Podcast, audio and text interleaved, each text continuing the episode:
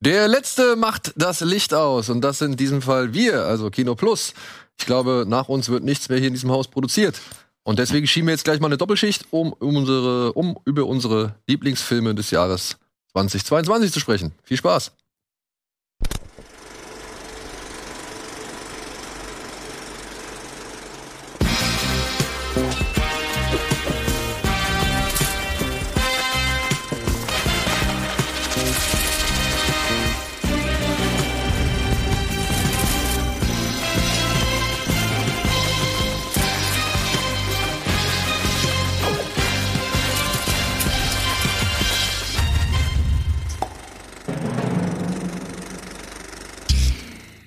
Hallo und herzlich willkommen zur vorletzten Ausgabe in diesem Jahr und wie immer ja zu unserem Jahresrückblick zu dieser Zeit.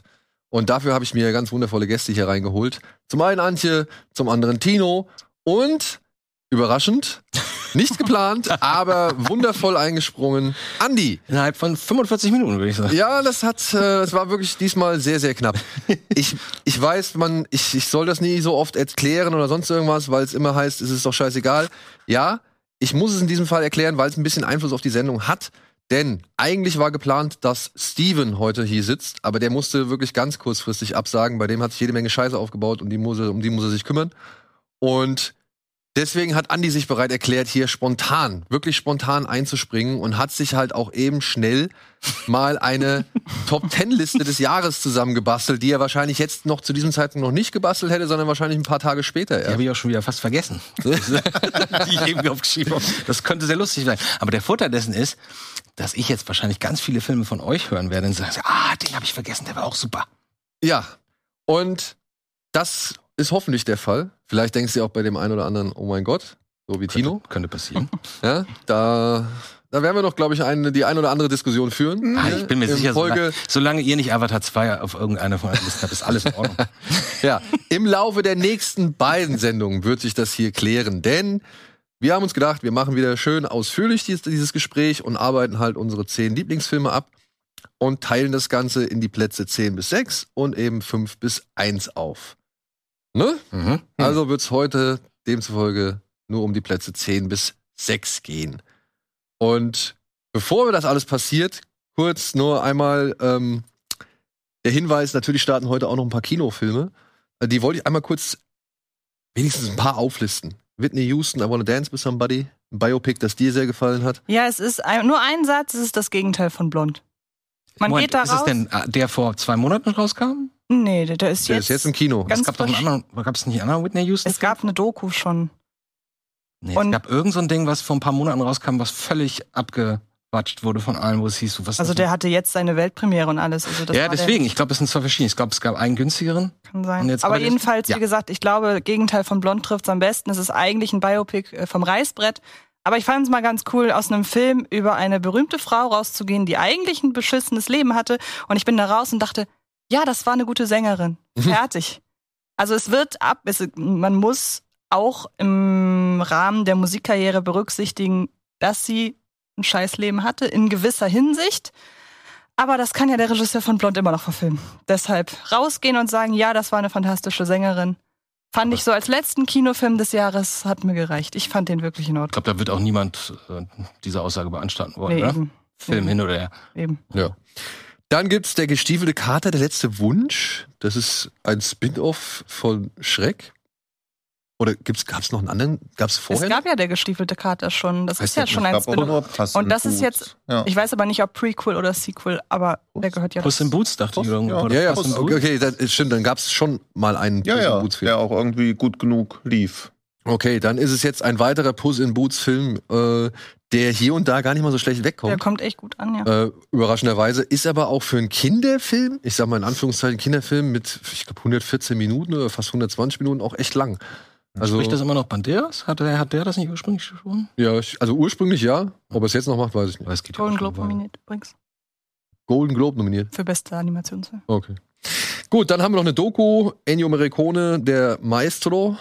Wie fandst du nicht so stark, oder? Ich habe den nicht durchgeguckt, was mich sehr gewundert hat. Ich weiß nicht warum. Irgendwas hat mich da so an der Machart nicht so, hat mir nicht so ganz gepasst. Aber ich habe mich super darauf gefreut eigentlich. weil ich Ja, aber es doch auch von. Giuseppe Tornatore, aber wahrscheinlich ist halt auch einfach Morricone ist der Geiste von allen auf 90 Minuten. ja. Also, was ja auch jetzt nicht so komplett unbestritten ist, ist. Also deswegen, also ich glaube, die ist gut, aber ja. Ja. Ja. Ey, ich will sie mir auf jeden Fall angucken. Und dann haben wir noch der denkwürdige Fall des Mr. Poe. Das ist dieser neue Film von Cooper, heißt der Regisseur, der auch hier Auge um Auge? Auge um Auge gemacht hat, ebenfalls mit äh, ja, ähm, Christian Bale in der Hauptrolle. Und jetzt wieder mit Christian Bale in der Hauptrolle. Wir hatten den Trailer vor einiger Zeit Dass bei. der diese unglaublich langweiligen Filme macht. Das so?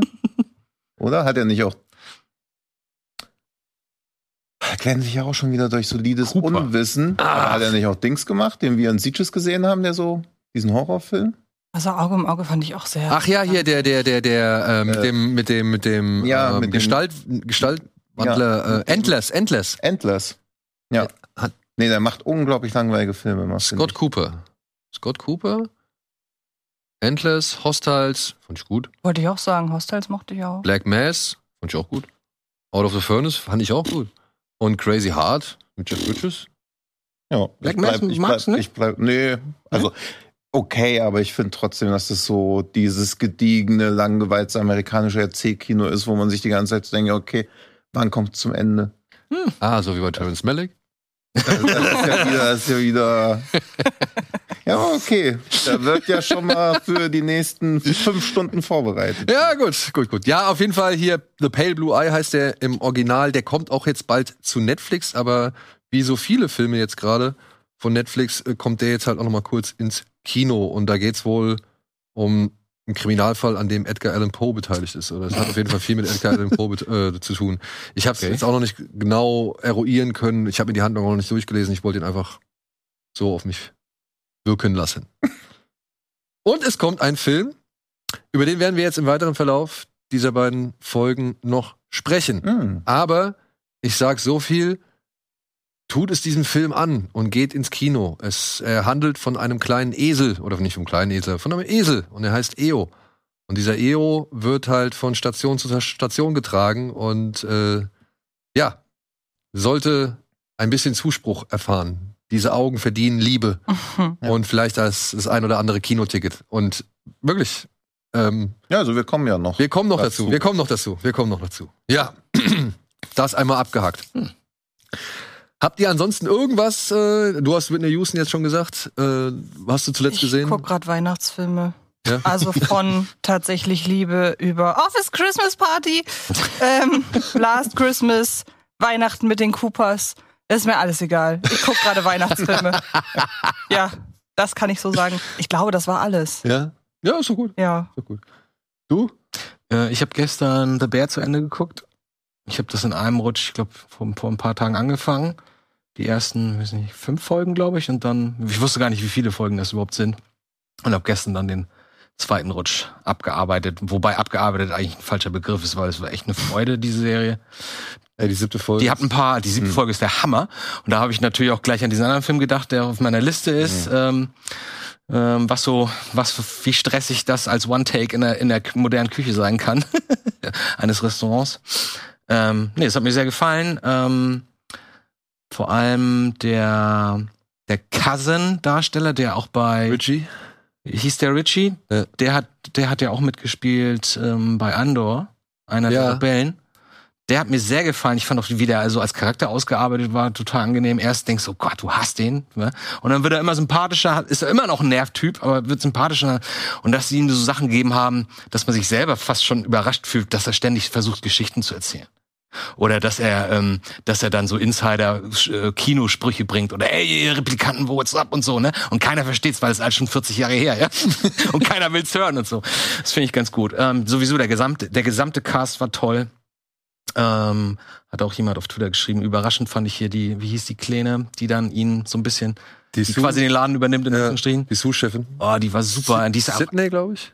ja, ich glaube ja, die ist eigentlich Comedian, habe ich gelesen oder so. Hat auch noch nicht so viel gemacht. Ist krass, die wirkt wie fertig ausgebildet.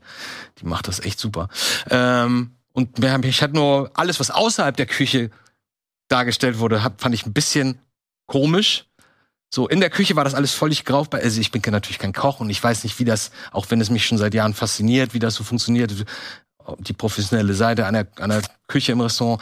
Aber ähm, ich sehe das natürlich nicht, ob da irgendwas nicht ganz realistisch ist oder nicht. Aber wenn sie dann nach draußen gehen und dann ist da halt diese Truppe von von ähm, Flur Furries, die irgendwie an dem Computer spielen wollen, denkst du, haben sie das irgendwie reingedrückt, weil sie noch was anderes in der Storyline haben wollten? Oder was sollte das?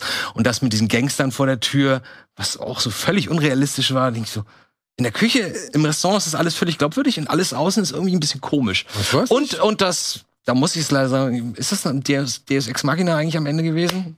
Nein, Alles schon, ne? ich weiß nicht. Ich würde sagen, das baut auf auf die Äh. auf die zwei. Also ich, Ja, das Ja, ja. schon für zweite Staffel halt noch vorbauen. Nee, aber ich meine, das war ja ein Finale, das und die, da, das positive Ende basiert ja einfach vom reinen Zufall.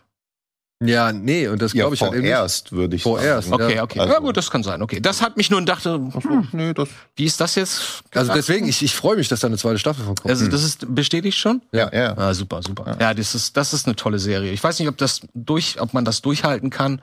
Sowas dann irgendwie fünf Staffeln lang. Immer Stress, Stress, Stress, Stress, Stress in der Küche. Yes, yes, yes, yes, yes. aber, aber ich finde, zwischendurch entspannt sich's auch schon hier und Das da. machen die, finden einen sehr guten Rhythmus. Zwischen totaler Hektik, auch im Schnitt. Zack, zack, ganz, ganz schnell, so dass es mir fast schon zu schnell wird. Und dann kannst du durchatmen danach. Und dann gibt's ein intensives Gespräch zwischen zwei Protagonisten. Und dann ja, alles in Ruhe. Und das ist auch völlig, völlig verständlich und glaubwürdig. Also, lange Rede, kurze Sinn. Ich fand, das ist eine sehr schöne Serie, die sich jeder mal zu gemütet. Ja, hat's auch bei mir echt innerhalb kürzester Zeit in meine Top Ten Liste des Jahres geschafft. Ich wollte es erst Ja. in die Liste packen, aber ich dachte, das gilt nicht als Film. Nee, in der Serienliste. Ah, Okay. Ihr habt auch drüber gesprochen, aber ich habe es mir extra nicht angeguckt, weil ich, wie gesagt, ich liebe das mittlerweile, dieses völlig frei, free und ohne ein Wissen im Ja. Film oder eine Aber ich meine, ich hatte es dir ja auch schon empfohlen, nachdem du mit Boiling Point um die Genau. Kamst. Und Genau. äh, ja, äh, ne, jetzt kannst du dir angucken.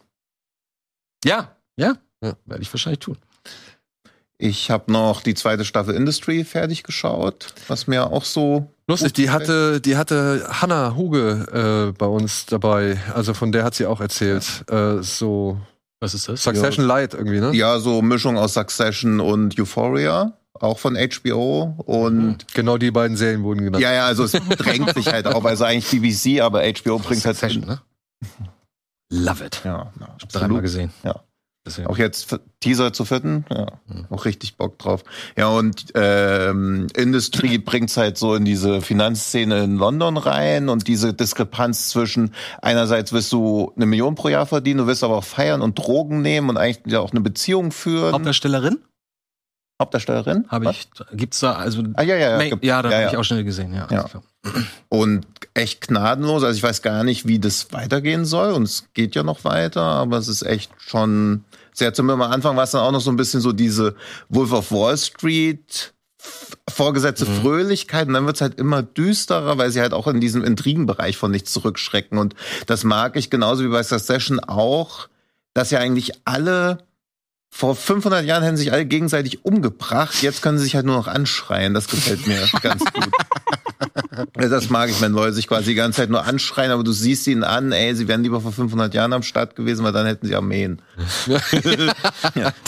Das ist nicht so schlimm, äh, dass jemand mal Succession versucht hat zu erklären mit einem Satz. Ja, das ist so wie, als wären die Lannister in der modernen Zeit. Ja, ja. ich so, ja. Ja. Okay, Game of Thrones Lannisters heute als Milliardäre. Ich so, ja, das Ja, passt plus perfekt. diese, plus diese Luxusprobleme, genau wie bei Succession, wenn dann immer so gesagt wird, ja, ich gebe dir 700 Millionen dafür, dafür, dass du aufhörst. Nee.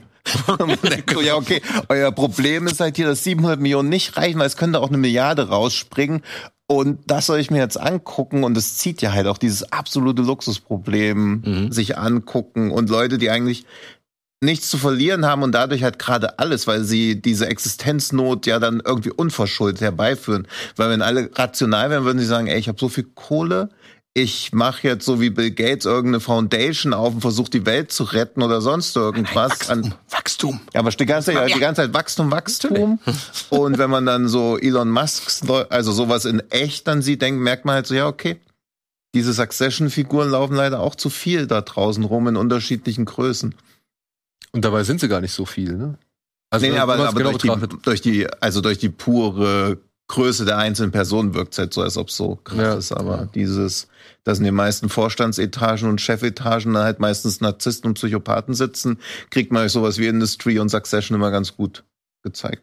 Was hast Ja. du denn gesehen? Ich habe äh, Wolfs Ratschlag befolgt und habe aufgrund der Tatsache, dass er jetzt auch bei den Fantasy Filmfest Nights Ja. läuft, ne, habe ich mir einen Film namens Soft and Quiet angeguckt. Über den hatte Wolf äh, in der letzten Ausgabe gesprochen. Und ich mach's wie Wolf, nichts drüber lesen, nichts, nichts zu irgendwie vorher informieren oder sonst irgendwas. Soft and White? Soft and White. Quiet. Quiet. Aber Soft and White ist auch nicht so unbedingt. Ja. Lässt beim Rückschlüsse zu. Aber ja, ähm, ey, hat mir die Schuhe ausgezogen, muss ich sagen. Also der war wirklich, das war mal wieder eine richtige, aber Aber Wolf Den- hat da auch schon sehr, ähm, sehr äh, lustmachend drüber gesprochen. genau, Also, aber, aber wirklich vielleicht für dich dann nach den Feiertagen. Ja, Okay. das, okay, wenn Ja. alle wieder äh, äh, Corona-negativ nichts. sind. Dann ist auch also. nichts für mich. Gerade, ich bin recht seit zwei, drei Wochen auf der Suche, weil ich bin auch in der Stimmung. Schöne Filme und so. Ich finde einfach keine. Und ich bin nicht leider auf dieser, auf dieser Christmas Movie Specials Reihe. Das ist nichts für mich.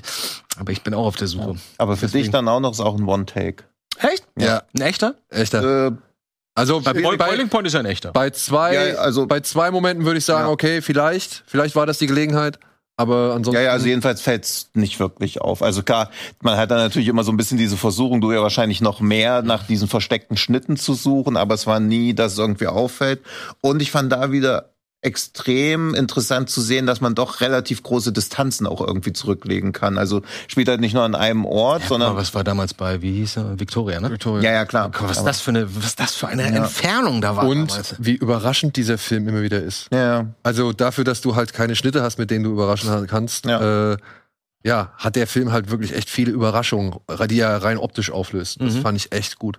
Hatte auch überlegt, in die Aber ey- Top Ten reinzunehmen, aber also in Top Ten hat man ja auch eher Filme drin, die man gerne nochmal gucken will.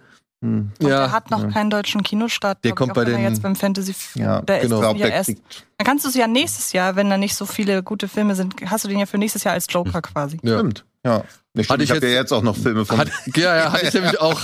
Ähm, auf jeden Fall, wie gesagt, nicht so viel drüber Ja, ja. jetzt reden und erfahren und, und einfach äh, auf sich wirken lassen. Bei den Fantasy Filmfest Nights ist er auf jeden Fall am Start.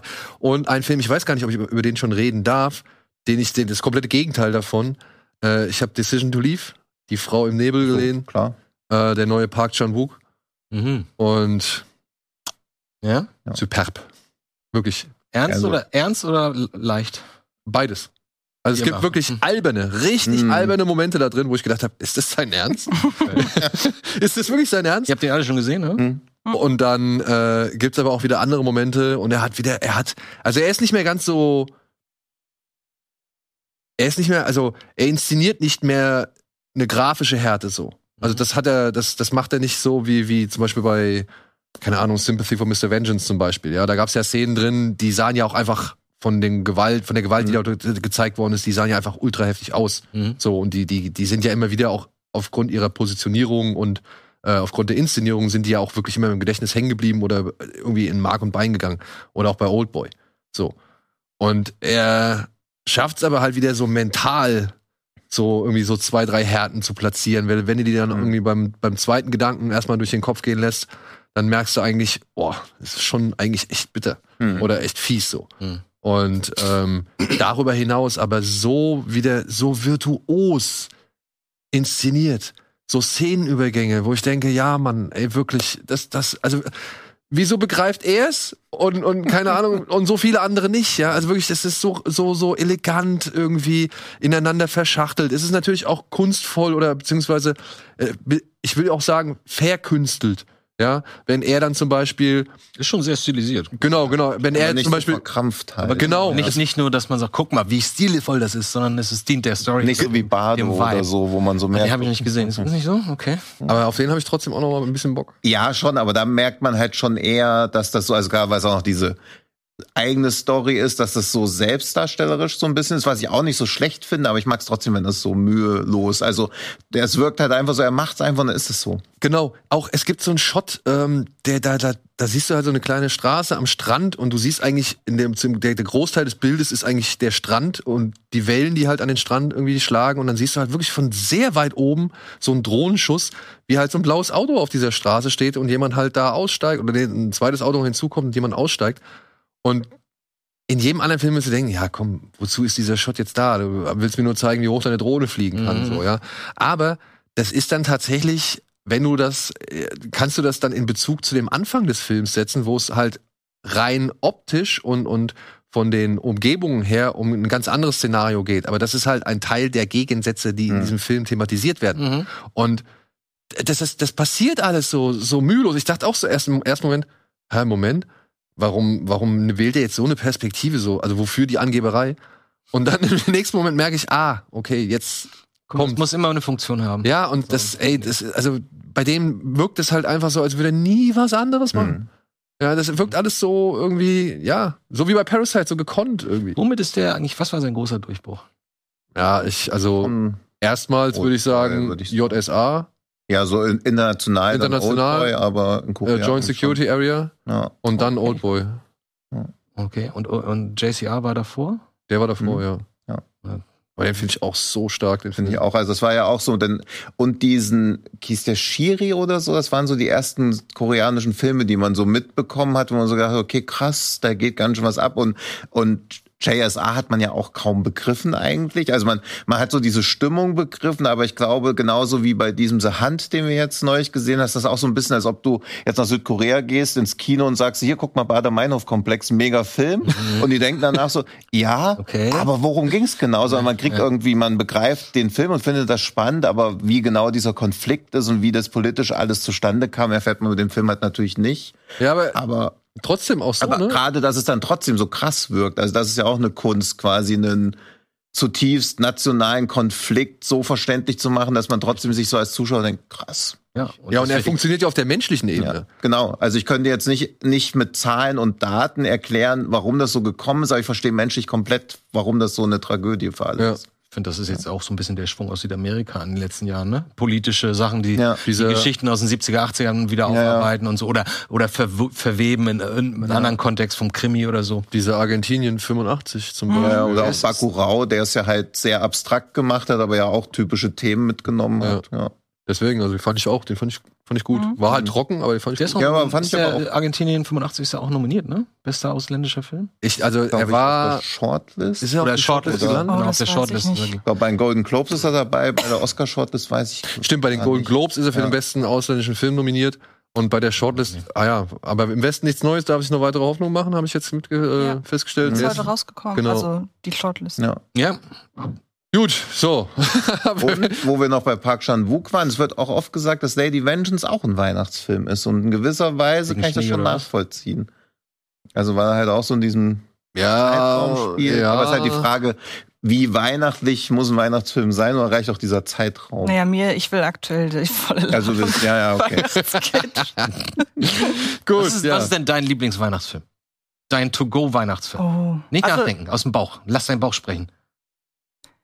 Also so doof das klingt, aber wenn ich, egal, wenn ich es nur schaffe, einen einzigen Weihnachtsfilm zu gucken, dann Ja. mache ich das ohne Plan jedes Mal mit Office Christmas Party. Ich nehme mir wirklich Hm. vor, mehr zu gucken, aber wenn ich es schaffe, nur einen zu gucken, es gibt irgendwann in der Vorweihnachtszeit einmal bei mir die Lust, Office Christmas Party zu gucken. Der ist noch nicht mal richtig gut, aber irgendwie macht er mir Spaß. Ich habe ich hab zwei. Ich habe ich hab, äh, seltsam, seltsamerweise Mrs. Brisby und das Geheimnis von Nim. Das ist für mich so ein Ding, das läuft immer, das gucke ich mir immer an Weihnachten an. Und, das ist vielleicht auch ein bisschen komisch, Leather Weapon 1 ist leider für mich so ein Weihnachtsfilm. Obwohl der teilweise echt ein bisschen Der lustig hart, ist. Ja, gerade, gerade, gerade Mel Gibson da mit seinem Hund da am Trauern in seinem, in seinem Wohnwagen. Aber ich mag den auch. Ich finde aber gerade vielleicht nur wegen des Intros. Jingle bells, jingle bells, jingle bells. Und dann dieser traurige Übergang mit der Fahrt, mit der Kamerawart zum, zum dunklen Hochhaus. Ja. Ähm, ja, egal. Fand ich gut. So, kommen wir zum Eigentlichen, oder? Kommen wir zum Eigentlichen. Wir wollen noch mal ein paar Filme hochfeiern, die uns in diesem Jahr bespaßt, beglückt, betrübt oder also berührt oder eben begeistert Wir haben. feiern was, was uns betrübt hat. Aber bevor wir das machen, machen wir eine kleine Pause, eine kleine Unterbrechung. Aber im, direkt im Anschluss an diesen Spot gibt es dann einen Supercut. Und nicht wundern, das sind vor allem die Filme aus der ersten Jahreshälfte 22. Viel Spaß.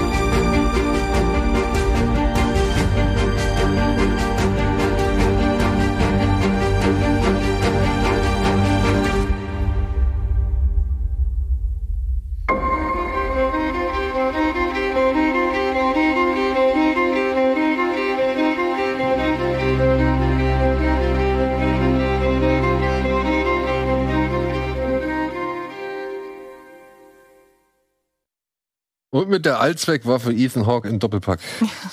er seine neue Freude am Bösewichtspielen entdeckt hat seit ein paar Jahren. Ja, aber ich, ey, wir hatten es ja schon äh, zu, ich weiß nicht, ob das zu Black Phone oder Northman war, aber da haben wir mal über so ein bisschen äh, reüssiert, was ja, Ethan Hawke eigentlich so in, in den vergangenen Jahren gemacht hat. Und eigentlich solide. Also der hat sein Ding durchgezogen. Ja, wenn man sein Gesicht mag, ist es ja. Ja, wir haben kürzlich für Fred Carpet ein reines äh, Ethan Hawke Video gemacht zu The Black Phone und da fiel der Satz, im positiven Sinne ist er sich für nichts zu schade. Im Sinne von, Ja. er wählt so in ganzen Genres und wie gesagt, im Positiven, nicht im Sinne von Bruce Willis so zum Karriereende hin. Also, Ich glaube echt, der macht, worauf er Bock hat. Ja. Bücher schreiben, Filme spielen, wo genau. er. Also. Aber er hat auch ein ganz gutes Händchen eigentlich. Also Mhm. er, er hat sich jetzt bislang, sag ich mal, um diesen richtig großen Trash, also so hier, was jetzt Bruce Willis halt in letzter Zeit gemacht hat, dieses A Day to Die oder sowas, also um sowas hat er sich herum. Ja, ja, gut, also bei Bruce Willis hat man ja dann retrospektiv erfahren, warum er das alles macht. Aber klar, Ethan Hawke hätte eigentlich noch rapider irgendwie nach Ja, ne, unten also der hätte- durchgereicht werden Der können. hätte wirklich ja. durchgereicht werden können, um dann halt in diesen entsprechenden Produktionen zu landen. Ja. Ich meine, ey, Arbeit ist Arbeit und wenn du dafür bezahlt wirst, ist cool und so. Und aber er hat meiner Ansicht nach doch einen ganz guten Output. Dann noch so Glück haben, dass Black Phone deutlich besser läuft, als man vermutet hätte. Also, Ich finde, der war immer auf so, einer ähnlich, äh, so einem Level wie ähm, der Hauptdarsteller von High Fidelity, John Cusack. John Cusack. Cusack. Aber der ist ja, Ja. schon in den Billo-Sumpf gelandet. ja, Ja, genau. ist Das, das meinte ich nämlich. Der Ja, ist ja. jetzt schon da angekommen. Ja. Der, und der hat bestimmt auch keinen Bock drauf. Der Ja, hat, der ja, hat auch ey. schon abgeschlossen. Der hat ein Häkchen gemacht, gesagt, okay, das, Ja, ist, ja, das, das ist ist- jetzt da, das ist damit es. kann ich jetzt Ja, Geld verdienen und das ist es jetzt. Ja. Und das merkst du und ich gebe dir recht, ähm, das ist bei dem anderen Herrn mit dem komischen Gesicht auf jeden Fall nicht der Fall. ja. Der erinnert mich an mich, das ich sag's jetzt fertig aus. Aber jetzt mal, jetzt nicht. mal, ich hatte gar nicht, also ich hätte jetzt nicht gedacht, dass so viele Filme, die wir heute hier thematisieren werden, äh, schon in dieser ersten Jahreshälfte enthalten waren. Weil es war wirklich jetzt nur die erste Jahreshälfte. Hm. Und es war eigentlich von der Bandbreite her und von der auch wieder, ja, soll ich mal, Kaufkraft her, schon ganz gut. Also da waren echt Also meine Nummer eins war schon dabei. Siehst du? Ja. Und ich kenne auch eine andere Nummer eins, die schon dabei war. Ja, Ja? Oh nein, war, äh, jemand, hat jemand den Northman auf Platz 1 gepackt? Ich leider nicht gesehen. Ja, sind wir doch mal gespannt. Aber fangen wir von hinten an, beziehungsweise zäumen wir das Pferd von hinten auf. Du hast es eben schon gesagt und ich würde hier an dieser Stelle einfach mal den Startpunkt übernehmen. Ich habe eine Frage. Seid ihr sehr, sehr streng, was, äh, sag ich mal, das Datum angeht? Weil wir haben ja gesagt, wir wollen nach deutschem Start gehen, die Filme aus dem Jahr 2022. Mhm. Das habe ich, glaube ich, gar, bislang noch gar nicht erklärt. Aber ja, es geht, es geht wirklich nur um deutsche Starts. Filme, Deutsche Release Date. Ja. Deutsche Release Dates, genau. Und ich habe mein, ein, ein, ich hab einen kleinen, einen kleinen Zwiespalt bei meinem Platz 10. Und ich entscheide es, oder ich beziehungsweise ich überlasse es eurer. Sag erst, was der Film ist und dann sagen, Ja, ob genau. es gerade oder sagen, da bin ich auch für. Genau. Ich habe den meinen Platz 10 zweigeteilt zwischen ja, zwei Dokumentationen. Die eine ist The Rescue und die andere ist Der Alpinist. Das Ding ist, The Rescue kam am 31.12.2021. Oh, so ein Pech. Das ist ja, das letzte Jahr. nicht mehr. Das ich ist ja bin gar da nicht sehr noch. radikal. Ich sag, Ja, er zählt nicht mehr. Okay, wenn du auf, sagst, Antje. er zählt nicht mehr, sie sagt, er zählt nicht mehr. Und du hast ja eine zweite. Ja, ja, genau. Also- Ja, ja, eben. Also Komm, sag also- einfach, dass es super ist und dass du ihn deshalb auf Platz 10 hast und Genau, dann- fertig. also dann kannst du, ihn ja, du hast ihn ja jetzt quasi trotzdem schon platziert, auch wenn er nicht gelten Genau. sollte. Also ich meine, du hast ja das Hintertürchen schon eiskalt ausgenutzt. Ja. Ja gut, ich, dann, dann habe ich jetzt The Rescue genannt, der war aber halt aus dem letzten Jahr. Hast du auch schon früher häufiger drüber gesprochen. Ja, genau. Und vor allem, er konnte ja dann im letzten Jahresrückblick nicht vorkommen. Das stimmt. Ja, das ist halt immer echt fies für alle Filme, Mhm. die so ab dem 15.12. irgendwie erscheinen, weil dazu kommen wir ja dann auch noch, dass ein Film gleich genannt wird, der erst noch ins Kino kommt Zwei. dieses Jahr. Zwei? Toll. Der Ja, andere spannend. kommt erst zu, äh, kommt noch zu Disney Plus. Ah, okay. So, ähm, okay, dann nehme ich jetzt auf meine Platz 10, auf meinen Platz 10 nehme ich Der Alpinist. Weil ich wollte auf jeden Fall eine Dokumentation drin haben. Ich fand, es gab gute Dokumentationen in diesem Jahr. Und Der Alpinist hat mich wirklich beeindruckt. Ihr habt wahrscheinlich alle den Free Solo noch in Erinnerung oder habt ihr den gesehen? Mhm. Ich habe ihn noch nicht gesehen. Ähm, ich bin nur verwundert, dass jetzt so viele Kletterer. Ja, also da ist der Hauptdarsteller aus Free, Free Solo, der Alexander Honnold, oder wie er heißt. Und ähm, naja, der ist ein mm, bisschen weniger extrem als der junge Mann, um den es hier geht. Dieser Marc-André Leclerc. Äh, der wird durch Zufall entdeckt. Irgendwie kriegen Leute mit, ey, da gibt's diesen ganz krassen Bergsteiger, der macht wirklich Free Solo Solo. Also der ist halt äh, oder halt Impro Free Solo, weil der halt einfach losklettert. Der guckt sich den Berg nicht aus, der hat keinen Plan, der macht nicht irgendwie so eine Überlegung, sondern der klettert und improvisiert und Klingt sehr selbstmörderisch. ja, ja. Und ähm, ist aber auch an sich ein sehr zurückgezogener Typ. Und wie gesagt, er wird durch Zufall, das wird noch geschildert, wie lange sie eigentlich brauchen, um den überhaupt erst zu finden. ja. Das gefällt mir. Und ähm, dann finden sie ihn halt und er lässt sich darauf ein, dass sie ihn so ein bisschen begleiten, aber das äh, stellt den jungen Mann auch wieder vor eine ja, gewisse Problematik und wir erfahren halt durch seine Angehörigen und Leute, die ihn halt ein bisschen kennengelernt haben und kennen, ähm, was das eigentlich für ein Typ ist und warum der so ist, wie er ist und warum der halt auch wirklich sich so halsbrecherisch in dieses Bergsteigen halt äh, stürzt. Und das fand ich einfach noch ein bisschen, bisschen intensiver und noch ein bisschen, bisschen geiler als eben Free Solo. Also der hat mich wirklich schwer beeindruckt. Sowohl von den Bildern, aber halt auch vor allem durch diese Figur. Die fand ich schon sehr spannend, weil der Typ an sich ein sehr einfacher junger Dude ist, so, der eigentlich nichts, Ja. nichts gerne machen möchte, außer, sag ich mal, Bergsteigen und Partys. Der Alex Honnold ist ja auch jemand, der sich schon selbst inszeniert. Also das muss man ja Und sagen. das ist, das ist das komplette Gegenteil von ihm. Mhm. Ja. Naja, es gibt eine Doku über ihn. Also da musst du dich ja nicht mehr, kannst ja auch den bescheidenen Typen. Also ich finde der Alpinist auch super, aber gleichzeitig sind es ja trotzdem zutiefst egozentrische Exzentriker, die du da einfach siehst. Und wenn über mich eine Doku gedreht würden, ich weiß, okay, über mich wird eine Doku gedreht, brauche ich mich auch nicht mehr selbst darstellen. Deswegen habe ich bei Free Solo auch gar nicht gerafft, warum der Typ dann immer noch so drauf war, aber Wahrscheinlich ist das mit dem, was kurz auch eingeblendet war, mit diesem schmalen Grat zwischen Genie und Wahnsinn einzublenden. Und was ich bei Free Solo halt ätzend fand, oder gut in der Doku, aber halt unerträglich an ihm, dass du gesehen hast, wie die Leute, die ihn mögen und darunter leiden, dass er so ist, wie er ist. Und das finde ich bei Alpinist halt gar nicht so. Also das sind irgendwie wirken alle so mit, im Reinen mit dem, was er da tut. Und das mochte ich dann doch schon mehr, weil es halt irgendwie nicht so, Ja, er nimmt ja so ein bisschen bei Free Solo die Leute so ein bisschen in Geiselhaft, weil wenn du dich in so jemanden verknallst und du wachst morgens auf und auf einmal ist er weg und er sagt ja nicht Bescheid, weil er will jetzt diesen Berg hochklettern, das ist halt kein geiles Gefühl. Und das fand ich bei Alpinist irgendwie unbeschwerter. Diese, Aber trotzdem wird es nicht verschwiegen, beziehungsweise wird das Risiko immer wieder, ähm, sag ich mal, benannt. Und hinzu kommt, so viel muss ich jetzt halt sagen, zur Rechtfertigung, der Typ hat ja auch währenddessen keinen Bock mehr drauf. hm. Ja, also er entzieht sich dieser Doku währenddessen. Hm. So. Ja, das Moment, war ein guter bei, bei Alpinist? Bruch so. Ja, bei Alpin Alpinisten? Genau. Mhm. Also deswegen, also da ich finde die halt einfach deutlich spannender von der Mhm. Figur her und von dem Ja. Umfeld her und wie der Typ da sein Ding durchzieht. Und dann muss man halt auch sagen, ne, also das, was er da macht, ist halt noch mal, wo ich dachte bei Honnold, der hat alles gezeigt, was man an Nervenkitzel da am Berg irgendwie mitmachen kann. Äh, da legt der halt noch eine Schippe drauf. Hm. Also wirklich war für mich echt ein gutes, ein gutes Mhm. Film, äh, guter Film. Ja. Ja. So, wer möchte die nächste Nummer 10 präsentieren? Ja, dann mache ich. Ich weiß sie aber ehrlich gesagt nicht. Du musst es sagen. Ge- ge- Ich weiß Platz, ich weiß meinen Platz 9, aber das bringt ja nichts. Nee, du, äh, okay. Dein Platz 10.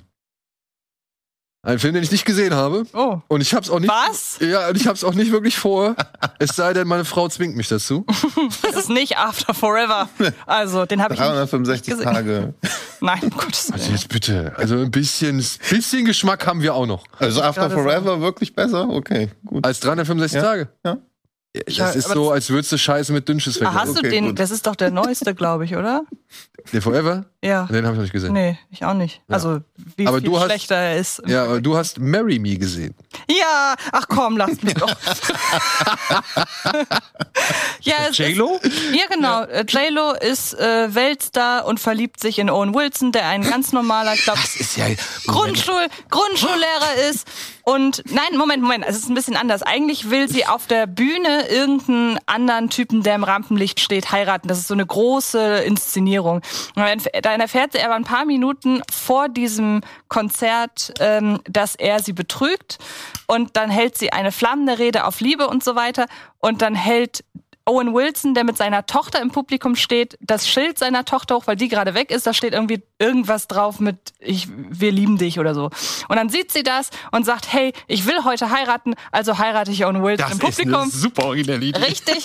Und ähm, mein Gott, es ist halt eine Rom-Com, bei der man weiß, wie sie endet und man weiß auch genau den, den Rhythmus dieses Films, dass sie sich zwischendurch natürlich irgendwie verkrachen, weil äh, Owen Wilson denkt, er passt sowieso nicht zu ihr. Aber am Ende sind alle glücklich und ich brauchte in diesem, das werdet ihr auch merken in meiner Liste, ich brauchte Filme, wo am Ende alle glücklich sind. Ja, verständlich. Und Also Notting Hill slash Beverly Hills. ja, es ist und es ist, glaube ich, der fairste Deal, den man irgendwie machen kann. Du siehst das, du weißt, was du kriegst und ent, im Grunde genauso wie bei Ticket ins Paradies, Aber meine Frage ist, wer gibt sich mehr Mühe?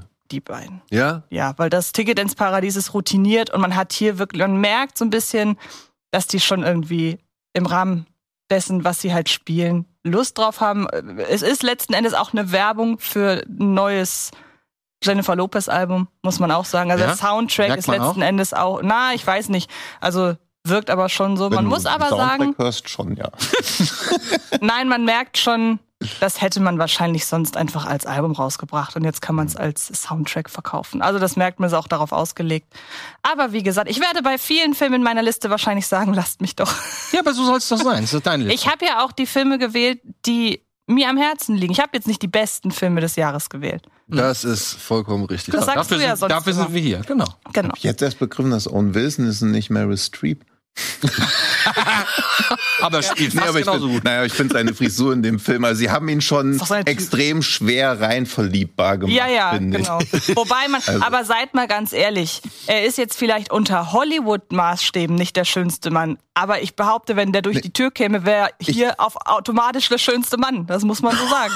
Ist das so? Owen Wilson ist doch Ohne trotzdem. Not, Sick Burn gegen alle. Owen Wilson, nein, doch mal ganz ehrlich, ich erinnere mich da an ein, an ein Zitat aus Community, in dem Abed sagt, Dokumentationen sind wie normale Filme nur mit hässlichen Menschen. Und da hat er ja recht. Also alles, was in Hollywood Karriere Und dem Alpinisten auch noch beleidigt. Fast alles. Fast alles. Also ich gehe mal stark davon aus, dass du noch sehr viele andere Dinge beleidigen wirst heute in dieser Das Sendung. kann sein. Daher. Und ich muss auch, also ich habe ihn nicht in meiner Top 10, so viel sage ich auch schon mal. Aber ich fand es auch schon echt cute und ich mag halt Owen, also Owen Wilson ist halt liebenswert. Also man versteht schon diesen Connect, aber es ist halt, also immer wenn Du die hast Szene den gesehen? Ja, ja. Gut. Klar, eine überlange Romcom, what's not to like? Weil er geht schon lange, gell? Ja, ja, aber Der geht gut durch einfach. ja. Und das Grundsetting, also sobald eine Romcom schon in den, im Grundsetting klar macht, okay, hier kannst du mit normalen Kriterien, also das kannst du machen, aber dann ist halt kompletter Zynismus, dann geht sowas auch immer gut. Also seien wir mal ehrlich, das ist ja letzten Endes eigentlich ein modernes Märchen. ja, So, und das ist eigentlich. deshalb, ich glaube, wenn man da rangeht mit diesen Maßstäben. Ja, ja, also gesagt, Owen Wilson ist eigentlich Aschenputtel. Und Ja, dass halt eben. Aschenputtel ein Grundschullehrer ist, das ist halt alles diskutabel. Ich denke ich denk die ganze Zeit eher an, an Notting Hill, ehrlich gesagt. ja, Ich es ist nicht- auch, glaube ich, Ja, das ich so. muss auch sagen, Notting Hill habe ich jetzt Ja. Du kannst bei Romcom immer an Notting Hill denken. Wobei man ja sagen muss, äh, Owen Wilson äh, kannte, ka ich weiß gar nicht mehr, kannte er sie zu Anfang als Star? Weil er Nee, über seine Tochter. Über also ich glaube, er kannte ne? sie nicht wirklich oder halt Genau. auch so wie. Genau. Sie ist im Ja. Film ist sie eigentlich ein Weltstar, aber Owen Wilson kannte sie noch nicht mal. Ja. So wie ich Lars LP. Ich wollte gerade sagen, das ist in der heutigen Zeit aber auch nicht Ja. so unrealistisch. Ah, gut. Weil was eigentlich. kennst du, da, ne? Also jetzt habe ich heute ja. Morgen wieder gelesen von dem, von diesem Rapper Scar, Score, Score aus China, kommt aus Bremen, hat Chinesisch gelernt, ist nach China gegangen, ist jetzt Rapstar in China, Okay. auf Chinesisch rappt er. Ja. Dann, Denkst du so, okay, du kommst nicht mehr mit, ne? Weil die Welt so groß geworden ist und so vernetzt und jeder hat, jede kleine Gruppe baut sich ihren Superstar auf mhm. und Ich musste auch erstmal fünf Bravos lesen, bevor ich gerafft habe, dass Ariana Grande ein Superstar ist. Ja? Ja, ich Ja, die habe ich nicht. gesehen, das hat mir am, am, an der Optik hat mich das schon relativ schnell überzeugt. Bei ihr, ehrlich gesagt. Und so doof das klingt, ich sehe halt Jennifer Lopez gern. Ich freue mich auch auf diesen komischen Shotgun Wedding, der jetzt kommt. Ey, Ich freue mich da auch drauf. das ist Ja. nur Jenny from the Block, ey. Hm. ja. Ja. Gut. Dann. Die, ähm, hat einer von euch die Super Bowl Doku von ihr gesehen? Die Nee. bei Netflix kam. Ich glaube, da hat Eddie nämlich drüber gesprochen, der die gesehen hat. Mhm. Super Da Bowl. kam eine Doku über ihren großen Auftritt beim Super Bowl auch noch relativ zeitnah zu dem Film raus, Mhm. Die halt sie verfolgt, wie sie sich auf den Super Bowl Auftritt vorbereitet. Und ich meine, Eddie hatte die gesehen und hier auch drüber gesprochen. Halftime heißt die. Okay. Ja, habe ich, ist mir bei Netflix unter das Auge geraten, Mhm. aber habe ich mir nicht angeguckt. Okay. So, dann kommen wir doch mal zu was ganz Gegensätzlichem. Wer hätte das guckst mich gedacht? schon wieder so an. Naja, ich meine, ich weiß nicht, ich bin gespannt, ob Kantara nicht auch ein Märchen ist. Auch, auch, ja, Ja? auch. Das ist deine Platz 10. Ja, das ist mein Was ist Platz 10. Das ist ein indischer Action, Abenteuer, Fantasy, Folk, Horror Film.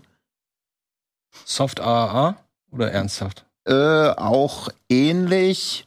Und da geht's um einen, ja, um so einen richtigen Assi-Proll, der in so einem ärmlichen Dorf lebt, die ganze Zeit raucht, irgendwelche Drogen zu sich nimmt, immer betrunken ist und dann irgendwann nicht verknusen kann, dass er beim Ochsenrennen eigentlich den ersten Platz gemacht hat, aber dann einer der reicheren Söhne dann doch den ersten Platz zugewiesen bekommt und dann unruhig wird, weil er irgendwie so denkt, hier, das stimmt irgendwas nicht, wir werden hier irgendwie ganz komisch behandelt. Warum kommen auf einmal Leute von der Forstbehörde und sagen, wir dürfen nicht einfach in den Wald gehen und alle Tiere erschießen, wenn wir die doch essen wollen? und warum sollen wir jetzt auf einmal auf Tierschutz achten und so? Okay. Und dann entspinnt sich quasi zwischen denen so ein Duell, bis dann irgendwie klar wird, dass in ihm vielleicht auch ein Halbgott steckt, der in bestimmten Situationen dann auch zum Leben erweckt. Und sind wieder tausend Filme in einem quasi drin, Ist das beziehungsweise er wieder, oder? was? Nee, das ist Rohit Shetty, das ist auch gleichzeitig der Regisseur, Produzent und Drehbuchautor, der den Film halt einfach mal komplett, ja, nahezu in Alleinaufwand selbst gemacht hat. Aber das ist doch der Bem gewesen, oder? nee, nicht nee, der das ist nicht wem. Nee. Nee? Achso, Mm ich dachte, das wäre der. Nee, dieser Vollbart lässt halt nahezu alle Leute gleich aussehen, wie Daniel aus diversen Memes ja schon kennt. Hallo Marc. Ja, das ist die indische Variante davon. Und ich mag halt an dem Film, dass er also ein extrem hohes Tempo wieder an den Tag. Es geht die ganze Zeit voran. Es werden ständig irgendwie neue Fässer aufgemacht, weil es geht ganz oft. Also im Kern geht es eigentlich darum, dass ein Dorf, in dem viele Analphabeten leben, von der Forstbehörde dazu gezwungen wird, ein Dokument zu unterschreiben, was sie nicht lesen können, dass sie nicht mehr im Wald wildern dürfen. Gleichzeitig aber der Großgrundbesitzer da in der Nähe zu ihnen sagt, hey, ihr könnt das ja alles so machen, das gehört ja irgendwie alles uns. Und er ihnen dann quasi auch noch darüber dann das Land so abluchst und sie dann so überfordert sind, weil sie merken, eigentlich sind alle gegen uns, aber die haben doch eben noch gesagt, sie sind alle so auf unserer Seite. Und er dann so völlig ungestüm da vermitteln will, aber auch gar nicht in der Lage ist, diese, ja, diese Intrigen und diesen Komplott durch, zu durchschauen. Und was ich halt da auch spannend finde, ist, dass die Hauptfigur wieder jemand ist, wo man so denken würde, ey, er ist ja ein totaler Assi er plündert im Wald, er bringt quasi Tiere um, also zwar als Lebensmittel, aber die Forstbehörde hat ihm das verboten, weil sie gesagt haben, hey, wenn ihr hier weiter in diesem Wald so rumrodet, wird halt der ganze Wald irgendwann leer sein. Und er sagt so halt, ja, na und? Das ist, der gehört uns schon seit Jahrhunderten. Und dieser Clash, Clash zwischen Tradition und Moderne und wie quasi diese arme Landbevölkerung ausgenutzt wird, um sich dieses wertvolle Land einfach so in den Nagel zu reißen, ist extrem spannend erzählt, teilweise auch sehr witzig und die letzten 10, 15 Minuten gipfeln halt auch in einer Actionsequenz, beziehungsweise da kommt dann diese Halbgott-Sache nochmal so ins Spiel, wo ich auch mir so im Vorfeld im Internet gelesen, okay, sowas hat man noch nie gesehen und dann denkt man immer so, ja, mhm. wird man schon gesehen haben und dann guckt man und denkt sich, oh, gut, sowas habe ich auch noch nicht gesehen. also wo lief der? der also außer ja, bei euch Kino. im Kino. Also er lief im Kino, also er hat einen regulären Start und jetzt ist er auf Disney Hotstar Plus. Also quasi das indische Disney Plus. Aber noch nicht weiter gerastet? Nee, noch nicht. Okay. Aber hat halt einen regulären Start, okay, da musste ich mich... Die wichtige Frage, gibt es denn auch den äh, obligatorischen Klischee Westbösewicht? Nee, gar nicht. nicht. Nee, ist alles komplett... Ach so. Komplett alles da. Also eine komplett. So. Das finde ich immer so. Indische ich finde das immer so erheiternd, wenn man so indische Filme sieht und dann die Darstellung, wie, wie die Westler dargestellt werden. Weißt ja, ja, ist halt diese, dieses koloniale, dieses Ja, ja, klar, das ist natürlich also, dadurch motiviert. Ja, ja, klar, aber es ist trotzdem interessant, ne? Mhm. So ist genauso wie bei, ähm, hast du mal diesen hier Barfoot Gen mal gesehen?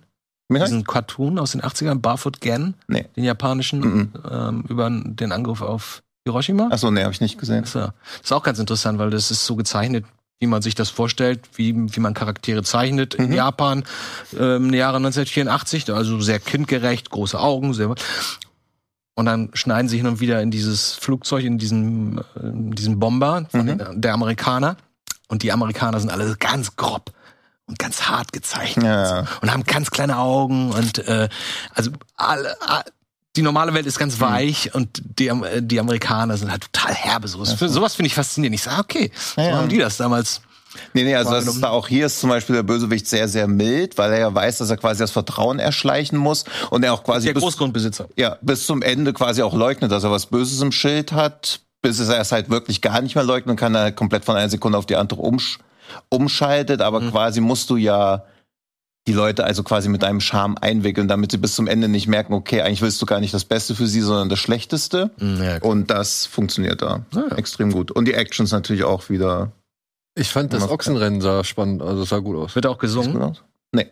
Also einmal so, also einmal ist so eine Trainingsmontage, das ist ja meistens so diese, um da mal vor großem Publikum damit aufzuräumen, weil natürlich sind da teilweise solche musikalischen Sequenzen drin, die aber eigentlich eher wie eine Montagesequenz sind, zum Beispiel das Training bei Rocky. Wenn unten der Text von Eye of the Tiger eingeblendet würde, wäre es genauso wie eine Tanzsequenz auf den indischen Film. Also meistens wird einfach nur so eine zwei Minuten, also eine Handlung von mehreren Tagen oder Wochen in zwei Minuten Montage reingepackt mit einem Song dazu. Sowas finde ich auch gut, ja. weil da werden ja Informationen mhm. weiter transportiert. Ja, das Klischee hat sich ein bisschen aufgelöst. Ja, und das genau. ist auch ich finde es nicht gut, wenn du dann sagst, du, Leute betreten einen Raum und dann hast du so eine Matrix 2 Situation, da weiß ich schon, ah, jetzt tanzen sie gleich wieder alle.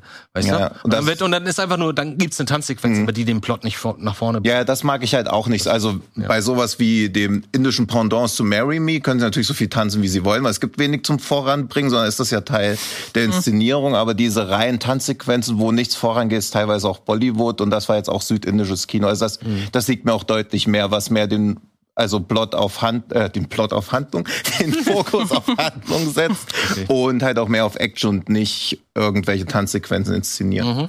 Ja. Aber ist das nicht jetzt schon mal eine coole Filmkombination?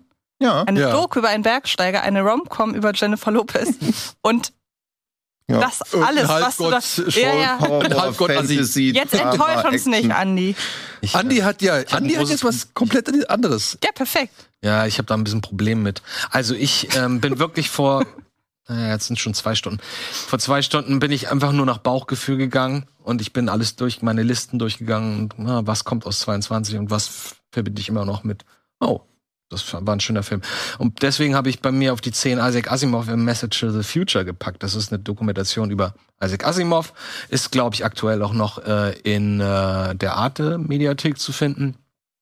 Und es ist ziemlich genau das, was man erwartet. Es ist auch nicht allzu lang. Ich glaube, es geht nur eine Stunde. Und wir haben hier Isaac Asimov.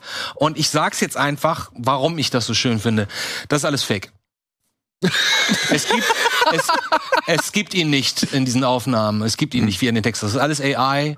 Bild und AI-Ton. Okay. So, das heißt, du guckst den Film eine Stunde und er erzählt dir was über die Zukunft. Also er ist ein ganz berühmter, falls das jemand nicht weiß. Falls Ja, irgendwer auf der Welt fragen, Isaac Asimov nicht ich kennen sollte. kenn Es ist, den nicht. es, ist, ein- es ist ein sehr wegweisender, visionärer ähm, äh, Science-Fiction-Autor. Einer der wichtigen fünf, so von, sagen wir mal, seit den 60er bis 80er Jahren so. Der sich viele Dinge überlegt hat, äh, wie könnte, naja, Zukunft halt, ne? Sci-Fi-Autoren.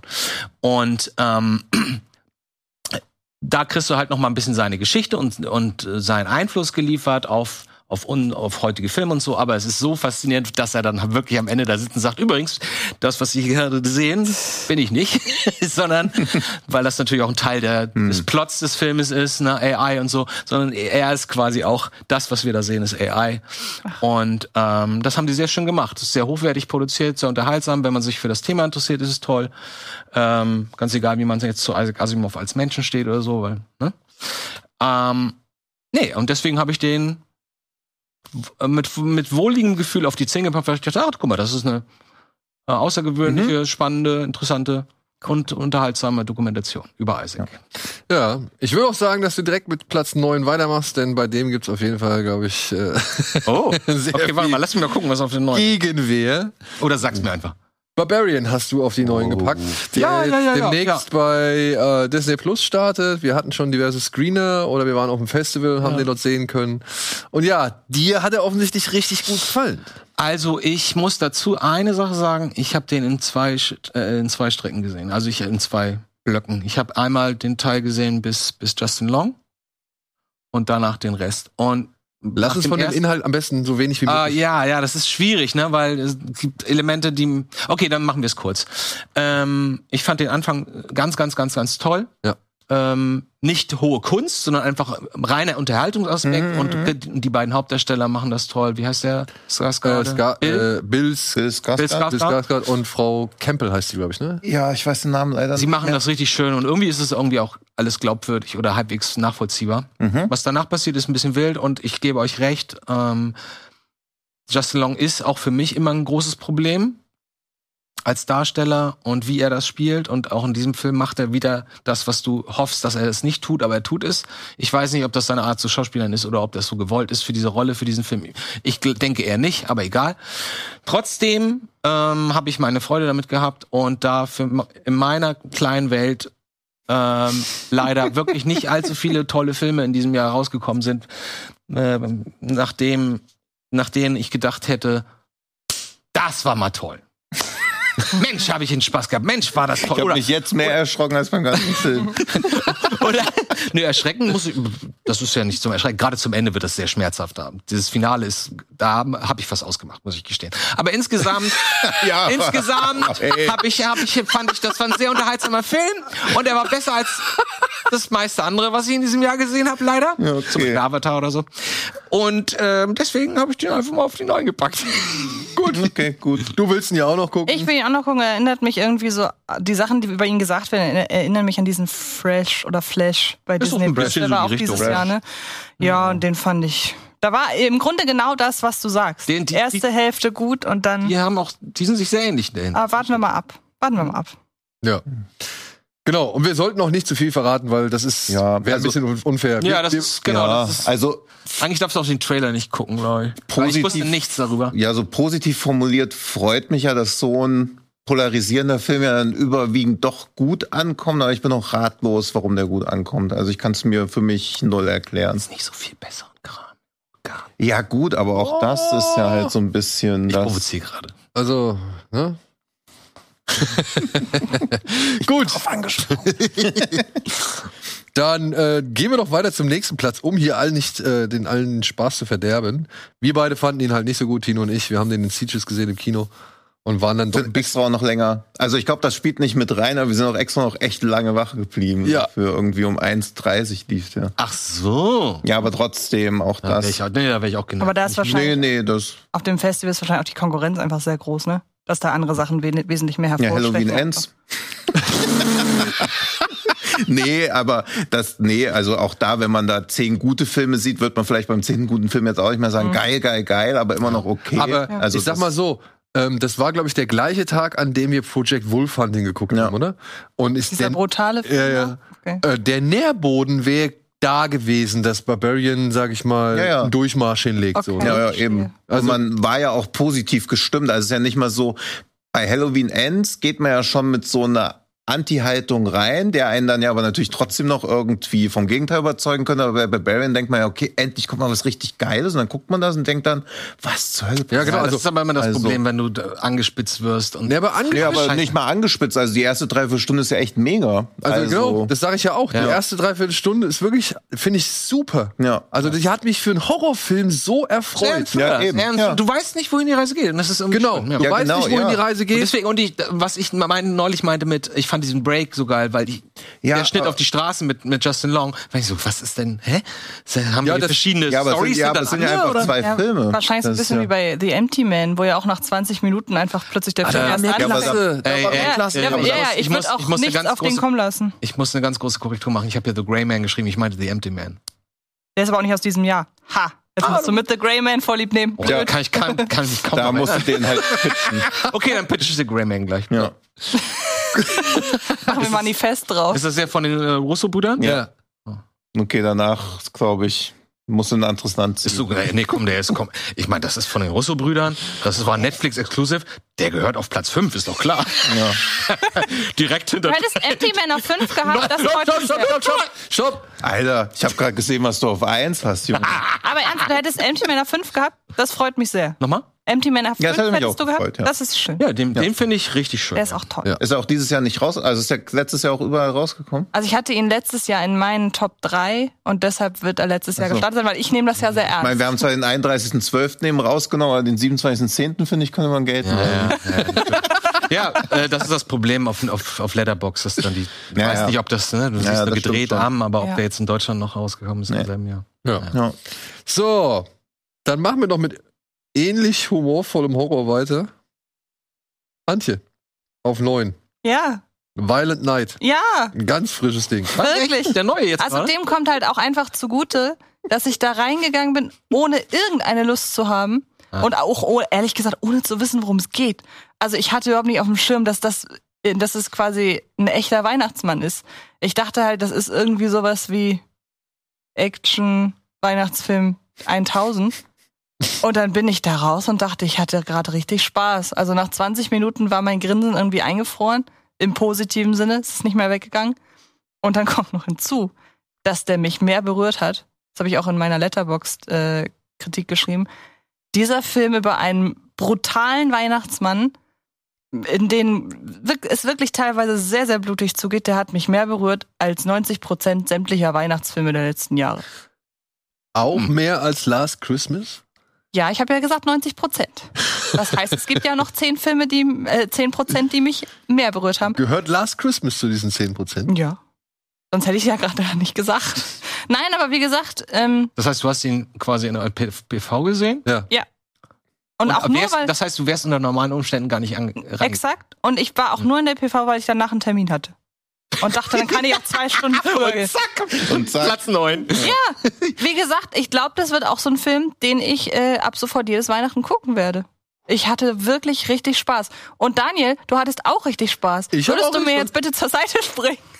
Moment, muss ich dir, ich musste ja noch nicht zur Seite springen, weil noch hat der Grinch da drüben, äh, hat noch nicht das Weihnachtsfest verdorben. Hat er ihn schon gesehen? Ja. Okay. Und er findet ihn furchtbar. das ist eine Siehste. Katastrophe. Also springen wir bitte zur Seite jetzt. Aber ich bin bei dir. Ich hatte auch eine Menge Spaß. Ich habe nicht viel erwartet von diesem Film. Ich mag aber auch äh, Tommy Wirkola. Ja. Und äh, dementsprechend war ich auf vieles, also schon gefasst oder eingestellt. Und ich habe mich über gewisse Dinge gefreut. Und ich muss sagen, der Gewaltgrad hat mir Spaß Ist gemacht. der besser als der Trailer, ist meine einzige Frage. Weil der Trailer hat mich. Ich hab den, fand ich sehe den gerade das erste Mal. Also so, wir haben ihn mal in der Sendung geguckt, glaube ich. Den, den Trailer muss ich sagen, da habe ich eigentlich gedacht, da hätten wir schon alles gesehen. Aber ich finde, dem ist nicht so. Ah, okay. Ich hatte halt so ein bisschen das Gefühl, das ist jetzt der Film, den, weil es auch Universal ist, den die sich damals als Horrorvariante von Krampus erhofft haben. Wo sie aber längst nicht meiner Ansicht nach das Potenzial ausgeschöpft haben. Das ist jetzt quasi die Action-Variante von Krampus als Horrorfilm, nur wesentlich gelungener. Es war auch so ein kleiner Genre-Weihnachtsfilm. Nur halt, wie gesagt, mit Ausnahme der lebendigen Lebkuchenmännchen. Ja, Fand Das hätte auch richtig in die Krampus- Hose gehen können. Also ich meine, es gibt ja Menschen, die es offensichtlich denken, aber äh, wie heißt noch der Hauptdarsteller hier? David Harbour. Das war auch der von Hellboy, ne? Von dem Hellboy Remake, ne? Hm. War das, nee, das war nicht der von Nobody, ne? Nee, das ist. Nee, das Nobody ist, ist, äh, äh, Bob Odenkirk. Odenkirk. Odenkirk, ja. Nee, Haber ist auch noch bei Stranger Things dabei, oder? Genau. Ja. Ja, das ist eine komische Ja, Entscheidung, dass also- er sowas macht, finde ich. Hä? Das ist eine komische Entscheidung, dass er sowas macht, weil auf dem Papier wirkt das ganz übel. finde Ja, aber ist eine. Hauptrolle halt. Ja, Also, aber, er hat, aus- er hat also- auch, aber er hat vor zwei Jahren einen Riesen oder drei Jahren hatte er einen Riesenabsturz mit diesem Hellboy-Kram, wo alle, er gedacht Ja, ja. hat, das Ja. wird das neue Ding und er hat jetzt den, Mhm. die zweiten, seinen zweiten Frühling mit, mit Stranger Things und jetzt kriegt er nochmal geile Angebote. Das ist, deswegen finde ich es komisch, dass er sowas wählt. Ja, aber Weil das ist so Hauptrolle, riskant. Universal-Film zu Weihnachten. Hauptrolle in einem Also- Film, den jeder peinlich findet, ist auch nicht gerade Naja. von Vorteil. aber Du- Hast du ihn gesehen? Nee, ich Ach so, sag, so. Die, ich, ich hätte Nee, also gedacht, dass das Potenzial, dass es so. ein großes Potenzial Hm. gebirgt hat, ähm, dass das ein, ein peinlicher, schlechter Film wird. Ja, Statt eines, ja. wie er offensichtlich findet, aber ganz er hat, Film. er hat in Black Widow auch noch dazwischen mitgespielt. Stimmt. Ja? Und da muss ich sagen, weiß ich nicht, ob äh, welcher Film da so peinlicher ist oder beziehungsweise War er der Vater? da war der Vater genau. Hm. Und Aber äh, Hellboy, ja, also Hellboy ist für mich bei weitem schlimmer als Black Widow und, und Violent Night. Hellboy war eine kleine Katas- Katastrophe. Hat mir ja leid getan. Es gibt so Filme. Mir auch. Kennt ihr das, dass ihr Film guckt und, so, oh, und es tut Ja. einem leid, dass der so schlecht ist? Ja. Das war so einer. Ja, aber mir, also, und da, der, der, der hat es mir sogar doppelt leid getan, weil David Harbour macht seine Sache eigentlich ganz gut in Hellboy, Ja, ja. aber ähm, wird halt von allen Seiten torpediert. Und dann hast du halt dann Neil Marshall.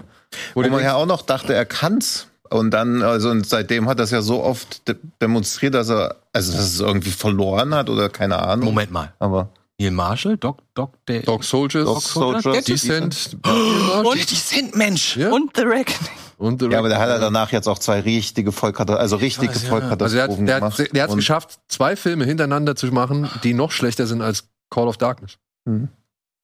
Echt Und Descent ist so ein Top-Film, ey. Ja, aber ich glaube, dass, also das ist nur so meine These, dass manche Regisseure halt mit zu viel Geld nichts anfangen können. Also du musst ja auch erstmal in der Lage sein, so, und ich finde, Hellboy hatte halt auch ein zu niedriges Budget für das, was er da sein wollte. Aber du machst sowas wie Descent und auf einmal hast du 50 Millionen. Was machst du damit? Also, Weil ich glaube, Descent war Naja. Doomsday, ne? Hm? Doomsday.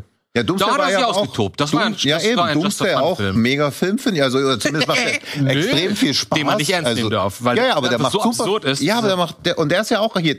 Wie Barbarian, jede Viertelstunde ein anderer Film. Ein anderes von, Genre. Anderes Genre, von Herr der Ringe zu Fast and Furious. Mittelalter. in dem eine Kiste aufspringt in der Burg und der mit dem Auto Ey, rausgefahren der kommt. Film Wie ist so bekloppt. Ja. Den wollte ich mir auch immer noch mal mit euch angucken. Vielleicht Ja. machen wir das nächste Woche. Welcher? Doomsday. Doomsday. Von ich nie Neil Marshall. Ja, und die, weil- Nee, wegen die der. Okay, aber der ist, der ist, Der ist Okay. richtig gut. Der, Der ist macht Spaß. bekloppt, Ja. aber so lustig. unbedingt, unbedingt auf die ungeschnittene, also darauf achten, dass du die ungeschnittene Fassung Ah, guckst, okay. weil Ja. es gibt eine geschnittene Fassung, die ist total sinnlos. Alles klar. Ja. Also die ist Also, wirklich, die ergibt keinen Sinn. Ja, okay. Und du wirst beim normalen Film schon denken, ist das ernst gemeint? Weil, wie gesagt, Ja, das gerne, ist wirklich, sehr das ist gerne. wirklich so. Du, von Szene zu Szene, du kommst aus einem Sci-Fi-Horror, Ja. Zombie-Film Ja, und auf einmal bist du im Mittelalter und auf einmal bist du. Ja. Also es Perfekt. ist, Mad Max. Ja, Mad Ja, Max. auf einmal Dann dieser Mad geile. Kannibalentyp, ey, wie sie da tanzen. Mega. Cannibals. Ey, gut. super. Also der ist richtig, richtig gut. Den gucke ich. ja, aber deswegen schade. Da hat er sich ausgetobt und ich weiß nicht, wie der damals angekommen ist. Ich kann mir vorstellen, dass der so einen Kultstatus hat. gefloppt, aber Das dachte ich mir. Der ist wahrscheinlich gefloppt und ist ja, Ja. jetzt ein Kultstatus. Und dann hat er scheinbar ein paar Jahre nichts gemacht. Was der hat, der hat die ganzen großen äh, Folgen von Game of Thrones gemacht. Der Also- hat hier Echt? Äh, der, Ja. die Battle of Blackwater mit dem Seafire, Ja. erste. Der war das. Deswegen dachte man ja halt, dass er handwerklich Ja, ja, halt auch richtig gut ist. ja. Und dann, man weiß es nicht, was passiert ist. Also, also ich finde es auch echt Schade. unerklärlich. Hat er wohl einen Fallout erlebt? Oh, gute Überleitung. Dann sage ich auch nichts mehr zu Violent Night. Ja, ich komme, wir lassen das an dieser Stelle. Wir wollen ja heute mehr Liebe verbreiten als Äh, Hass, oder? Ja. Ja. Deswegen, obwohl es um einen hasserfüllten Film geht, kann man so sagen. Also Die- die es- Initialzündung die, die Initialzündung ist ist hasserfüllt, hasserfüllt. sagen wir es so. Und was der Film daraus macht, ist äh, etwas Besonderes. Die Rede ist von The Fallout, der Mhm. hierzulande über RTL Plus, glaube ich, zu sehen war. Ja. Ne? Der wurde von RTL eingekauft und ja, ist dann leider halt demnach auch ein bisschen untergegangen. Und Ja. es geht um, ja, um was geht's? Es geht um ein junges Mädel, die halt bei einem Schulmassaker anwesend ist und jetzt halt diese Sache, wie sie diese Sache verarbeitet, das schildert der Film. Ach, das Mhm. ist der, den, von dem André neulich erzählt. Genau, ja. genau, Mhm. genau. Ja. Mit Frau sagen, Ortega Ortega. aus Scream Mhm. hat einen oder Lauf Wednesday, Ja. die hat halt auf jeden Fall einen Lauf und in diesem Film zeigt sie vor allem darstellerisch, warum dem so ist. Also ich finde in den also in Scream musste sie jetzt bislang nicht so schauspielerisch irgendwie in, den Aktion treten. Aber da muss man auch sagen, die Leute von Scream, was die für ein Händchen haben, ne? Also, dass die jetzt halt bei Wednesday ihren Riesendurchbruch Ja, aber ich glaube, sie hat Fallout. Also Fallout war vor Vorher? Scream und Wednesday. Ach, Ja. obwohl, war das vor dem anderen Scream auch? Aber jedenfalls glaube ich, basiert alles eher auf Fallout, weil der in Amerika hat halt recht hohe Wellen geschlagen und irgendwie in Europa, weil er halt auch nirgendwo released wurde, so Mhm. weitgehend untergegangen. Aber bei dem dachte ich Anfang des Jahres halt auch, dass man bei den ganzen Award-Sachen viel mehr von ihm mitkriegen würde. Ist der so gut, oder? Mhm. Und Wir sind halt bei den besten Listen.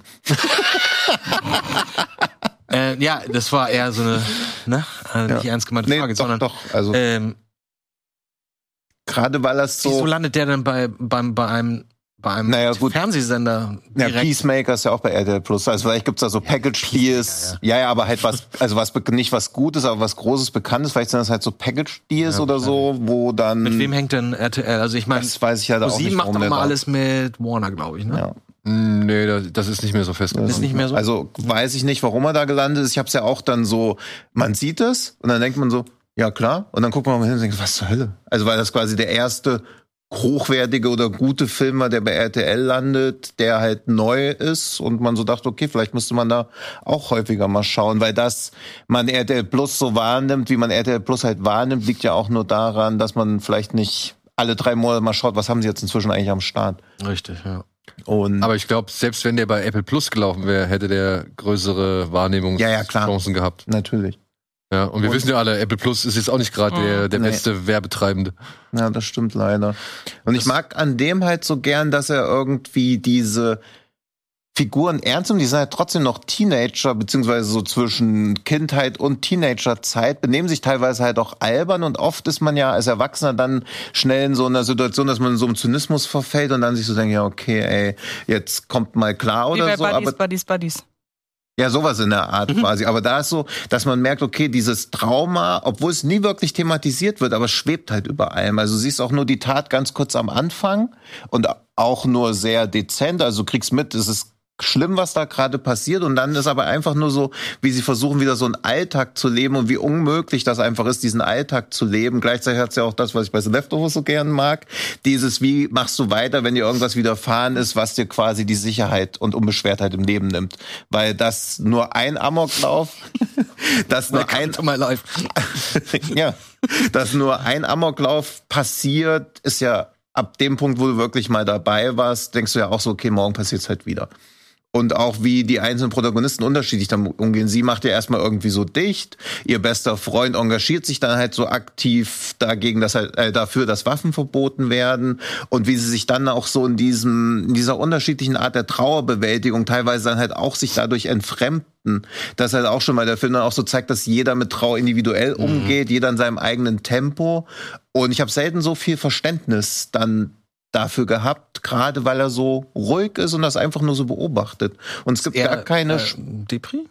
gar nicht mal so. Also, na, Ist ein also, Drama aber schon. ist schon Ja, Drama, ja, ja, ja. Also natürlich hat man die ganze Zeit ein Kloß im Hals. Ich habe auch zweimal geweint. Also klar, angemessen, aber dafür, dass das Thema so tragisch ist, aber der Film versucht immer wieder zu vermitteln, dass ein Weitermachen möglich ist, aber unter komplett veränderten Vorzeichen. Also du hast zwischendurch auch schon mal die, die Anmutung oder beziehungsweise das Gefühl einer, du- dass du jetzt keine Trauerverarbeitung hier zuguckst oder Hm. keiner, keiner Traumaverarbeitung zuguckst, sondern eher eine Coming-of-Age-Geschichte. Mhm, okay. Ja, Ja, also der Film driftet da schon dahingehend schon mal ein bisschen ab. Ja, und dann hast du halt auch so dieses, dass du merkst, hey, nur weil wir alle dasselbe Trauma erlitten haben, sind wir trotzdem noch keine Freunde. Das hast du dann halt auch, weil das ist ja ganz oft ist so, dass man so Punkt. denkt, Jetzt dass man dass man nur was zusammen erlebt hat oder so, wie auch bei Bones and All. Beide sind Kannibalen und denken deshalb, sie könnten eine Beziehung führen, aber es reicht ja nicht, wenn du ein gemeinsames Schicksal oder so hast. Du musst ja dann trotzdem noch eine andere gemeinsame Basis haben. Und auch das zeigt ja schön, wie so Teenager-Liebe aufflammen kann, gleichzeitig aber vielleicht sich verfestigt, vielleicht auch nicht. Das ist, um mal nicht so in den Spoiler-Bereich reinzugehen. muss ich mir jetzt doch Bones and All Aber-. Ich auch. Ey, wenn, Ja, ich das, ich- wenn ich das damit erreicht habe, dass ich jetzt Bones noch alles gucke, Ey, du hast eben meine, meine Theorie, meine heimliche Theorie bestätigt, worum es da geht. Ich wusste nämlich tatsächlich so, okay, fast sorry. gar nichts, außer dass es Timo Timothée Chalamet da, da drin ist. Aber ich, also beide gucken. Also Fallout wie, wie Bones Eigentlich nur Fallout. Also lieber. Besser als Bones? Ja. Okay. Beide Aber das beide, beide ich gut. gerade. Gerade weil der so und auch so schöne, auch so diese Position der Eltern. Also da kann ich mich halt als nicht kinderhabende Person sch schwieriger reinvollziehen, aber auch da merkt man ja, dass Eltern halt quasi auch, man erwartet immer, dass Eltern alles souverän wuppen.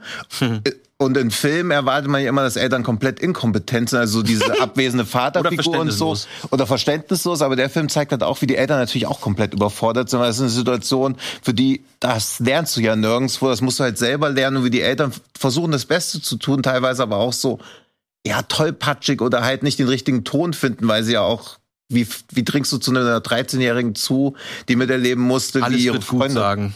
Ja, sowas, die halt quasi innerhalb von fünf Minuten, während sich auf Toilette mit einer Freundin versteckt erwachsen werden musste, wider Willen. Wie trinkst du sie jemandem vor, wenn du davor dann halt immer nur eine Tasse Kaffee, äh, eine Tasse Kakao oder so hinstellen Ja, ja, musst? Klar. das war dann schon so der Trost. spannend, Also das, spannendes Thema. Ich glaube, es gibt also- noch nicht so viele Filme, die sich so, die das quasi als, als oder halt diese Zentrum Normalität, stellen, die ne? das dann auch nicht so ausschlachten oder so. Also ich mochte Mars noch sehr gerne, aber der hat ja leider keinen deutschen Release. Ja, den mochte ich, den, der hat mir ein bisschen besser gefallen. Mir auch, aber der ist halt auch gnadenloser. Also Der der macht ja auch gnadenlos, ja. gar keine. Da sitzen quasi vier Leute an einem Tisch. Mann, Frau, die einen Sohn verloren haben und die Eltern von dem Jungen, der deren Sohn erschossen hat.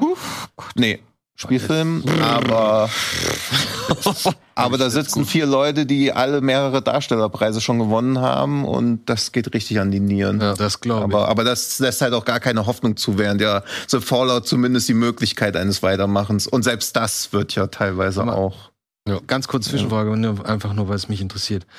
Erinnerst du dich? Ich habe dir mal, ähm, ich habe dir mal diesen Ausschnitt gezeigt, den ich zufällig auf YouTube entdeckt hat von einer kanadischen ähm, Polizeiserie.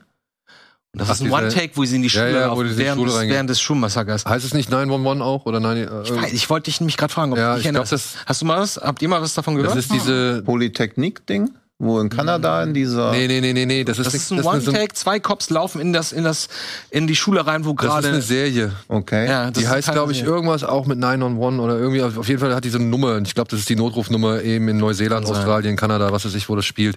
Das hatten wir hier schon ein paar Mal thematisiert. Aber, und der, der One-Take ist geil. Aber das mega. ist nicht die US-Serie 911. Nee, nee, oder nee, nee, nee, nee, nee, das ist, spielt in Kanada. Okay. Das sieht, deswegen, das, oder, oder in Neuseeland, ich weiß nicht, kann Ja, sein. das- Vielleicht war es auch Neuseeland. Nein, Eruieren wir in Neuseeland der nächsten Werbepause Ja. mal, aber das Ja, interessiert aber das weiß mir, das war echt sehr beeindruckend. Okay. Okay, so. Machen wir weiter. Ich habe noch Platz 9. Und um ein bisschen die Deutschquote hochzuhalten, habe ich da einen Film reingenommen, der mir dann doch überraschend gut gefallen hat, nämlich Rheingold Hm. von Fatih Akin. Ich mochte den. Ich, also wirklich, ich finde, das ist ähm, Deut mal ein deutscher Mainstream-Kinofilm, der eben nicht allzu glatt gebügelt oder sag ich mal, der vielleicht schon auf Hochglanz gemacht ist, aber trotzdem sich da irgendwie ein bisschen weiter raustraut als viele deutsche Hochglanzproduktionen. Ich muss sagen, ich fand die Geschichte cool, wie sie wie sie inszeniert wird von von Fatih Akin ist schwungvoll. Ähm, hier Emilio Sacraia in der Hauptrolle gibt echt viel, macht äh, also macht das Beste draus und ich kannte den Werdegang nicht, ich habe die Biografie nicht gelesen. Ich freue mich über die die, den Einfluss von, von Musik, der noch drin ist, dass da auch schon echt so Leute wie SSIO und Schwester Eva und so nochmal ihren Spielen da Platz mit, finden. so? Also eine Figur in der Form? Also, sie es spielen zwei Darsteller mit, die halt SSIO und Schwester Eva sein sollen, meiner Okay. Ansicht nach. Mhm. Wir hatten aber in den Credits gelesen, dass es irgendwie sie selbst gewesen sein Ja. soll, die da mitgespielt hat, aber das war sie meiner Ansicht Dann nach hat nicht. sie vielleicht wirklich einmal im Hintergrund gestanden als Genau. sie selbst. Und ich meine tatsächlich, also wenn sie da war, dann hat sie da hier als irgendjemand, äh, die, der jemand anderen im Knast besucht, da im Hintergrund gehockt. Hm. Aber da will ich mich nicht drauf festnageln. Aber für mich, mit 140 Minuten ging dieser Film erstaunlich gut durch. Ich fand die Episoden, die er geschildert hat, fand ich cool. Also, das hat alles echt Laune gemacht, sieht hochwertig aus und erzeugt meiner Ansicht nach einen schönen Flow, der auch nicht allzu sehr auf moralisch macht, also äh, der die Taten von Chata weniger äh, so allzu sehr beschönigt oder entschuldigt, aber auch halt nicht allzu sehr verurteilt so, ja. Ähm, Kann man ihm vielleicht ein bisschen vorwerfen, dass vielleicht die Party hier irgendwo ein bisschen zu sehr mitgefeiert wird, aber das hat mich nicht gestört. Weil, aber, es ist, aber es ist nicht äh, Menschen ändern dich oder wie oder wie heißt nein, weit davon entfernt. Zeiten ändern dich. das? Zeiten ändern dich. Also wirklich weit davon entfernt. das darauf wollte ich ja. nicht hinaus. Und auch wirklich, mich freut's für, für Akin. Mich freut's für Und wie Akin. erfolgreich der ist. Ja, dass so der, dass der. Film So erfolgreich war, dass der Film so hochwertig war und dass der Film dann auch halbwegs, also nicht halbwegs, aber dass der Film mich dann halt mitgerissen hat und halt unterhaltsam ist und, und, und ein gutes, eine gute Geschichte erzählt einfach so. Gott sei Dank hat der Firestarter abgelehnt. Muss man Ja. an dieser Stelle einfach immer wieder erwähnen. Ja. ja. Aber wer weiß, was der, also ich meine, Ja. nach der goldene Handschuh hätte aus Firestarter vielleicht auch etwas werden Das können, war, ja. was wir nicht unbedingt erwartet hätten. So, aber ja, wir haben jetzt dafür Rheingold gekriegt und ich bin froh, Ja. dass ich einen, einen, einen deutschen Film oder deutschsprachigen Film äh, hier mit in die Top 10 reinpacken Ist in meiner konnte. erweiterten Liste auch drin. Und auch ein Film, der verschiedene Genres Ja, streift. Gangster, Biopic, äh, Drama, alles Coming of ich bin Age. total neugierig. Ich habe den noch nicht, immer noch nicht gesehen, aber ich freue mich. Heistfilm. Ah, Ja, stimmt, Heißfilm. Und echt wirklich, wenn diese, wenn dieser, wenn dieser Diebstahl, für den er jetzt halt so berühmt auch ist und populär oder berüchtigt, dann, äh, wenn es auch nur halbwegs stimmt von dem, was sie da gemacht haben, ist das eine geile Nummer. Also muss man, Ja, man muss den. Respekt zollen Ja, irgendwie. dann musst du den wirklich, Ja, dann musst du den wirklich Respekt zollen, dass sie das so durchgezogen haben. Und äh, ja, ich will es damit aber nicht entschuldigen, ne? Also das wird auch nicht entschuldigt so. Es ist halt eine Straftat und für die hat er, für, hat er er hinter Gitter gehockt. Und äh, das zeigt auch der Film. Also dementsprechend wird's nicht allzu sehr glorifiziert. Ja. Gut. Äh, soll ich direkt mit 8 weitermachen, jetzt wo ich hier gerade das Ende habe, dann, dann würde ich nämlich den nächsten deutschsprachigen Film ins Rennen schmeißen, der vielleicht Ach, bist, bist sind wir im Krieg oder was? Nee, nee. Ich habe im Westen nichts Neues, habe ich, äh, hab ich nicht mit reingenommen. Ich habe einen deutschsprachigen Film, der mich etwas mehr begeistert hat, der aber auch kein leichter Film ist und vor allem dessen Regisseur jetzt halt gerade doch umstritten ist oder halt auch hier und da zur Persona non grata erklärt wurde. Rimini Ah. von Ulrich Seidel. Ach, das ist doch schon alles wieder Was? gegessen, oder? Also so, bei Sonne ist er auch der Produzent, da gab's keinerlei Was Ja, was Diskussionen mit mehr. Seidel? Ulrich Seidel würde, also pass auf, es gibt jetzt, Rimini ist der erste Film und wie heißt der zweite? Äh, Frage? Ich hab's ja jetzt auch ad hoc nicht. Ah, fuck. Auf jeden Fall. Der hat zwei Filme produziert. Also gemacht. Rimini ist der eine und handelt von dem einen Bruder, der ein Schlagersänger ist, namens Richie Bravo. Mhm. Ja. Und am Anfang des Films sehen wir noch, wie er mit seinem Bruder zusammen im Elternhaus ist, weil der Vater gerade verstorben ist oder, oder weil der Vater ins Altersheim gekommen Genau, der Vater ist ins Altersheim gekommen und die beiden kümmern sich da so ein bisschen um den Nachlass und so weiter. Und der zweite Film, Hades heißt er. Ja, ja. Hades. Ja. Hades handelt halt von Georg Friedrich, äh, so heißt der ähm, ähm, Darsteller, der halt den Bruder hier von Richie Bravo spielt. Und der hat seinen eigenen Film und da geht's um Pädophilie. Und bei den Dreharbeiten in Bulgarien, Mhm. glaube ich, ähm, ja, soll es zu Zwischenfällen gekommen sein, die die Eltern der beteiligten Kinder oder der beteiligten Darsteller ähm, jetzt halt vor Gericht gebracht haben. Pädophilvorwürfe? Ja, sie sagen halt, sie wurden nicht wirklich darüber informiert. Sparta, Entschuldigung, Sparta. Sparta. Sparta. Entschuldigung, äh, danke, Mel. Danke ja. in die God Regie. of War. Ja. ja. Ja, ja, nee, nee. Auf jeden Fall ähm, gab es da halt jetzt, wie gesagt, äh, Anklagen gegenüber auch Seidel, dass er nicht richtig informiert hat, dass er die Kinder zu Szenen gezwungen hat, die nicht einwandfrei sind und so weiter und dass da keine Beratung war und die wurden halt vor unvollendete Tatsachen gestellt und so weiter. Das ist die Kontroverse zu Sparta. Okay. Vorher kam aber noch Rimini ins Kino, den habe ich davor gesehen, auch bevor überhaupt diese Kontroverse aufkam. Und ähm, Ulrich Seidel-Filme sind alles andere als einfach, aber ich mochte diesen Film. Das ist so eine Art The Wrestler für Schlagermilieu. Hm. Ja. Mhm. Okay. Es geht hier um diesen Richie Bravo, der halt, wie gesagt, am Anfang erstmal auf seinen Bruder trifft, um da ein bisschen so den Nachlass der Eltern irgendwie zu klären.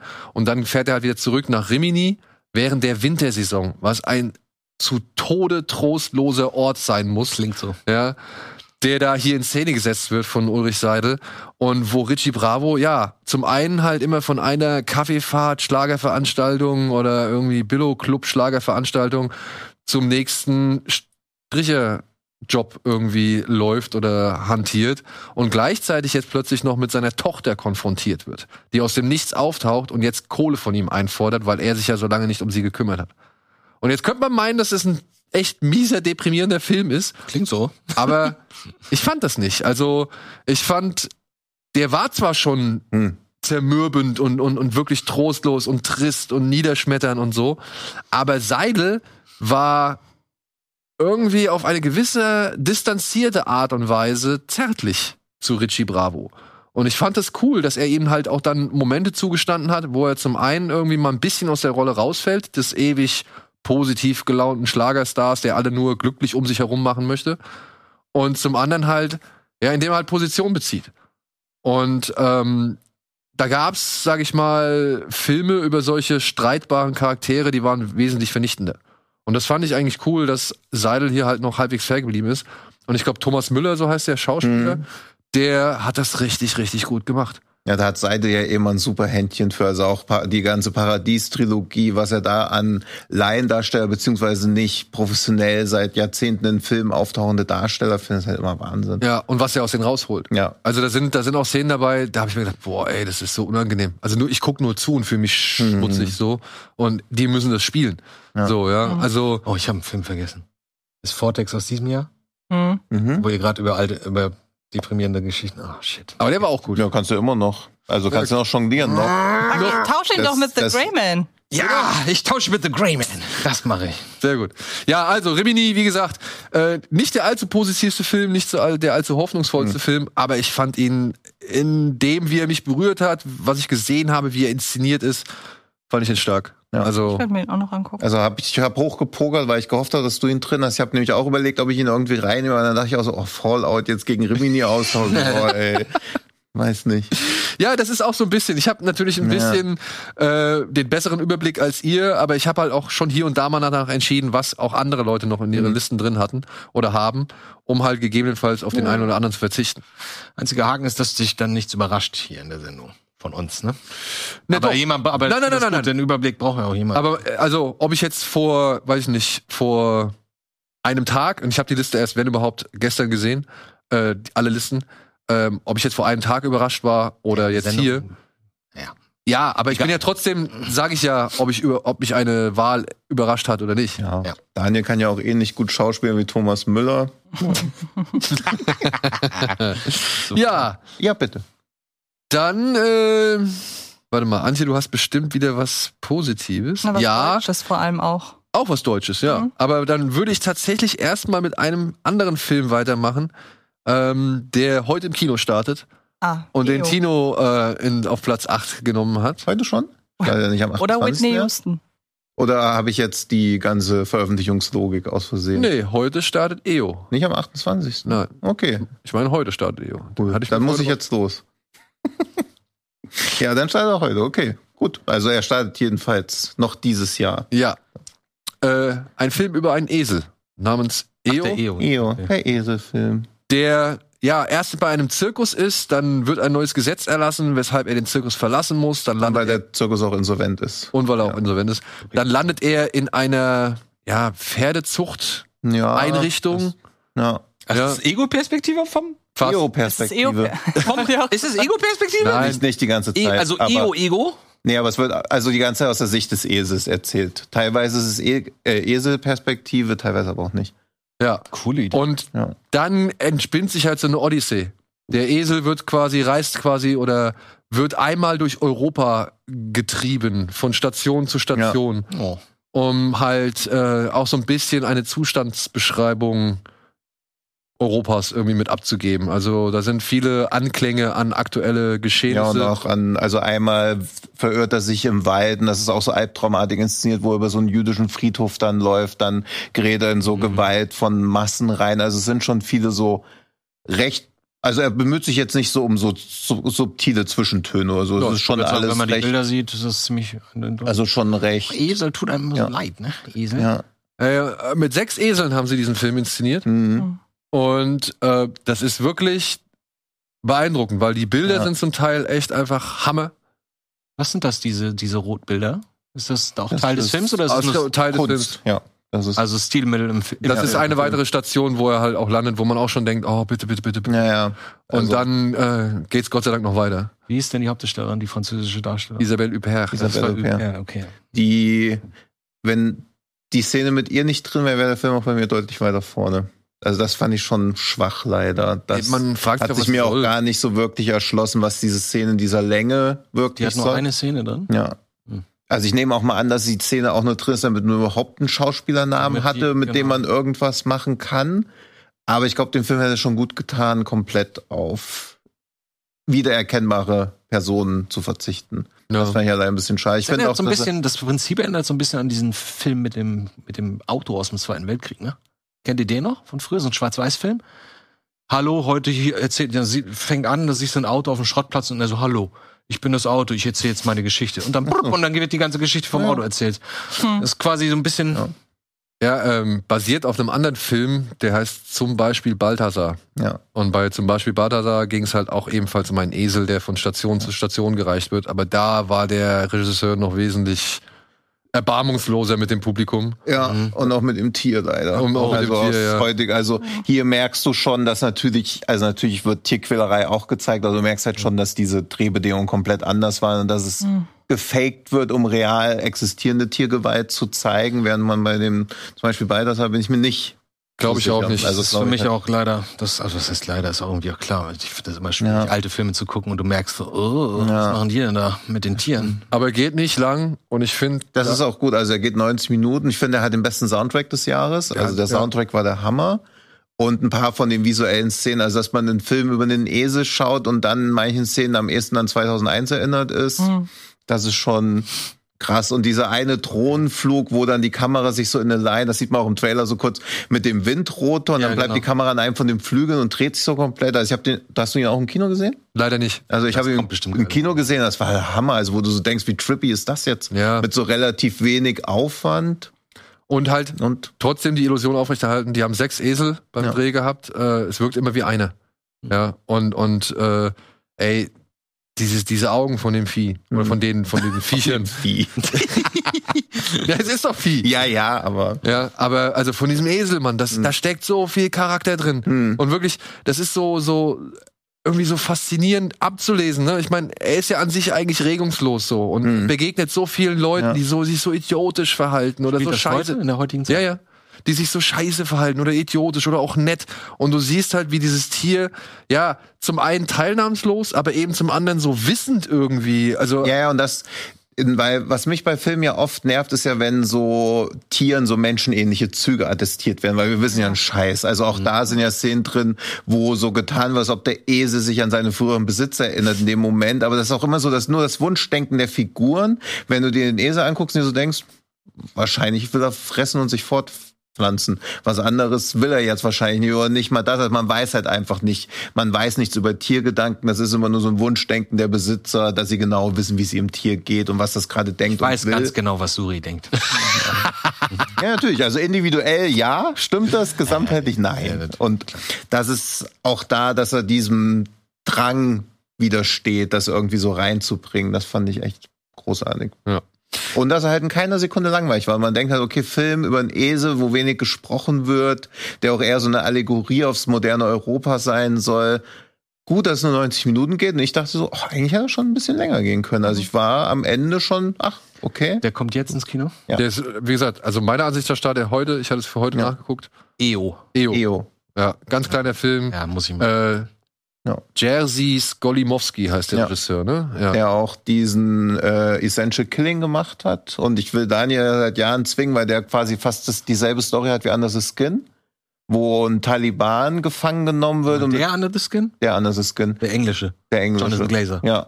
Da wird ein Taliban gefangen genommen und in einem Hubschrauber nach Norwegen geflogen, kann in Norwegen entkommen und sieht zum ersten Mal in seinem Leben Schnee, ist kommt nahezu nackt und rennt dann halt einfach durch Norwegen, begegnet Leuten, die seine Sprache nicht verstehen können, versteht nicht, was da los ist, ist komplett hungrig und hat ganz viele Parallelen und teilweise noch Szenen komplett handlungsgleich wie anders ist. was.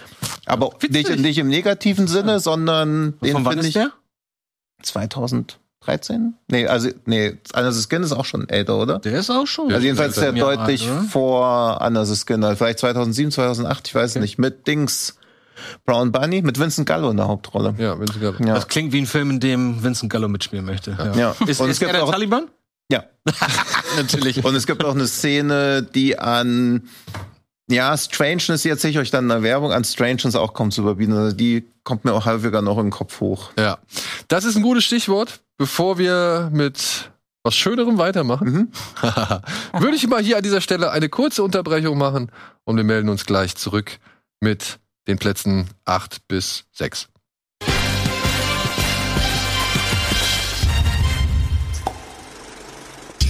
So, da sind wir wieder zurück und zurück mit einfach mal was Schönem. Ja, Also genau. Antjes Platz 8. Jetzt raff Ja. ich diese. Oh, okay. Ja, ich wäre ja sehr stark davon ausgegangen, dass eigentlich ihr anderer Film in meinen Jahrestops ist. Du wahrscheinlich auch. Ja. Wunderschön. Aber je länger ich über den nachdenke, also über Wunderschön, desto mehr kann ich dem nicht verzeihen, dass der ja eigentlich über Body Positivity spricht, aber die Hauptrolle dann mit einem Fettsuit rumläuft. Und das ist für mich so ein Verrat eigentlich an der eigentlichen Botschaft, dass Wunderschön das für mich mit jedem drüber nachdenken schmälert. Hm. Ähm, aber ich mag ja Caroline Herford als Regisseurin wahnsinnig gern. Sie hat ja auch noch diesen Film gemacht, über den ich mich sehr nett äh, mit deiner Frau dann nach dem Kinofilm noch ausgetauscht habe, über äh, minutenlange WhatsApp-Nachrichten. Und ähm, es geht um eine Frau, ich glaube Anfang der 40er soll sie sein im Film, gespielt von Caroline Herfurth, die feststellt, sie möchte ein Kind haben. Also der Film endet, äh, beginnt mit einer, der Film beginnt mit einer Abtreibung, die sie macht, weil sie und ihr damaliger Partner zum Zeitpunkt der Schwangerschaft noch kein Kind haben wollen. Und zwei, drei Jahre später verlässt er sie. Und sie hat dafür aber letzten Endes ihren Kinderwunsch so gesehen nicht erfüllt. Und sie denkt sich, wozu brauche ich einen Mann? Ich will eigentlich einfach nur ein Kind. Und ähm, parallel dazu wird eine Familiengeschichte erzählt über eine, ja, ich weiß gar nicht, wie die Schauspielerin heißt, man hat sie gerade gesehen, über eine alles andere als vorbildliche Mutter, die sehr stark mit einem Alkoholproblem zu kämpfen hat. Und was die Familie gerade so ein bisschen entzweit, weil ähm, die von Caroline Herford gespielte Figur immer noch daran festhält, ihrer Mutter zu helfen. Und ihre Schwestern, inklusive Nora Tschirner, halt sagen so jetzt, wir helfen ihr, indem wir sie jetzt endlich mal alleine lassen. So.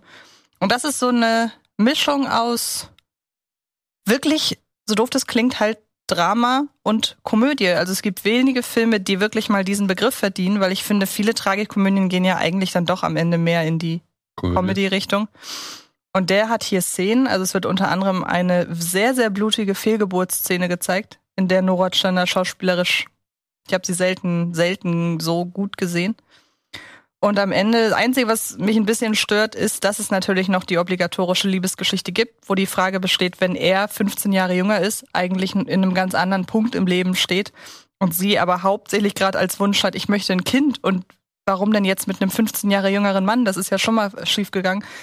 Ähm, das hätte ich jetzt nicht gebraucht, weil ich finde, die Familiengeschichte rund um diese alkoholkranke Mutter ist eigentlich somit das Stärkste am Film und Nora Tschirner. Aber das ist der Film, der mir letzten Endes auch aufgrund dessen, dass er eben nicht so gefällig ist wie, wie wunderschön ähm, und nicht so, muss man am Ende sagen, nicht so verlogen, ähm, mir viel positiver in Erinnerung geblieben Hm. ist. Ja, meine Frau war auch recht angetan von Ja. dem. Und wie gesagt, mal auch die Konsequenz dann am Ende zu sagen, so, und das Happy End ist, dass die Familie eben nicht zusammenbleibt und immer zusammenhält, fand ich für einen deutschen Film sehr mutig. Also eigentlich liegt sich die Familie in einem deutschen Film am Ende immer glücklich im ja. Arm. Und das ist hier nicht das, worauf es hinausläuft. Hat den einer von euch gesehen? Nee, Ja, ich klingt aber nicht uninteressant, muss ich sagen. Der Wunderschön hat aber trotzdem äh, Der war doch recht erfolgreich, erfolgreich. ne? Also habe ich auch gesehen, der hat ziemlich viele Leute ins Kino gelockt, äh, was ja auch dann insofern positiv ist. Wie gesagt, ich mag den auch, aber es ist einfach diese eine Entscheidung, wo ich mir denke, du willst doch eine Anerkennung für alle Körperformen schaffen. Warum spielt denn Caroline Herfurth dann eine Frau mit Fettsuit? Also dann caste Also doch glaube ich dem wirklich. Publikum ja auch nur nicht die wirkliche Realität zumuten kannst, Mhm. sondern so eine Anmutung. Aber das kannst du ja bei den anderen Figuren kannst du das auch komplett. Und da zeigen sich dann auch die Schauspieler Ja, eben aber ich- unperfekt vor der Kamera und halt wie Aber sie. ich finde auch, das ist immer so eine Unperfektion. Es ist auch so ein bisschen wie dieses, wo Charlize Theron für Monster den Preis, weil sie sich so hässlich macht und die Und richtige weil sie Darstellerin. sehr gut war in dem Film. Ja, und die richtige Darstellerin sitzt im Gefängnis und Mhm. sieht im Gefängnis, krass, jemand kriegt Preise, weil er sich traut, so hässlich zu sein ja, wie das ich. stimmt. Ich fand das auch Und komisch, das ist ja. bei Wunderschön auch so, finde ich, mein und nur mein aus so einer rein weiße Cis-Mann-Perspektive, dass da ja auch keine wirkliche Hässlichkeit oder keine wirkliche krankhafte Fettleibigkeit gezeigt wird, sondern es ist alles noch in so einem Rahmen, wo der Großteil der Gesellschaft sich denkt, oh, okay, das ist noch okay, aber es wird halt nicht so Plattenbaufettheit oder so gezeigt oder was dann auch in vielen Mhm. so Kabel 1 Dokus oder so dann so Ja, gezeigt wird, wo du so denkst, okay,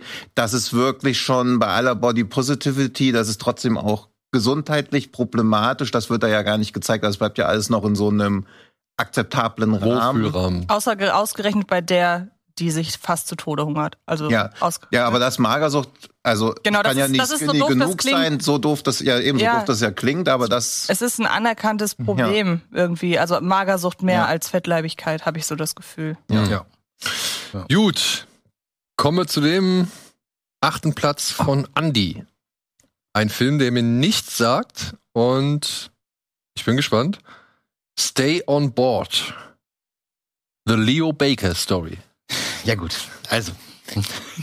Das ist ja meine Liste, ne? kommt noch ein Film, wo am Anfang keine So, das geht VHS-Kassette in Also, das ist eine Doku, ich sehe gerade, ich bin mir nicht sicher, aber scheinbar auf Netflix habe ich die gesehen, über Leo Baker. Ehemals bekannt als Lacey Baker. Ähm, wenn man sich ein bisschen mit dem Skaten auskennt, ähm, dann kennt man die schon seit zehn Jahren, in Anführungsstrichen sie. Also sie war, sie ist als Mädel geboren und wir wussten alle, ja, sie ist lesbisch oder irgendwas in der Art, ist auch egal. Ähm, und dann hat sie sich irgendwann dann tatsächlich zur äh, Operation entschieden und lebt jetzt seit, ich glaube, zwei Jahren oder drei Jahren unter dem Namen Leo, also als offiziell als Mann. So.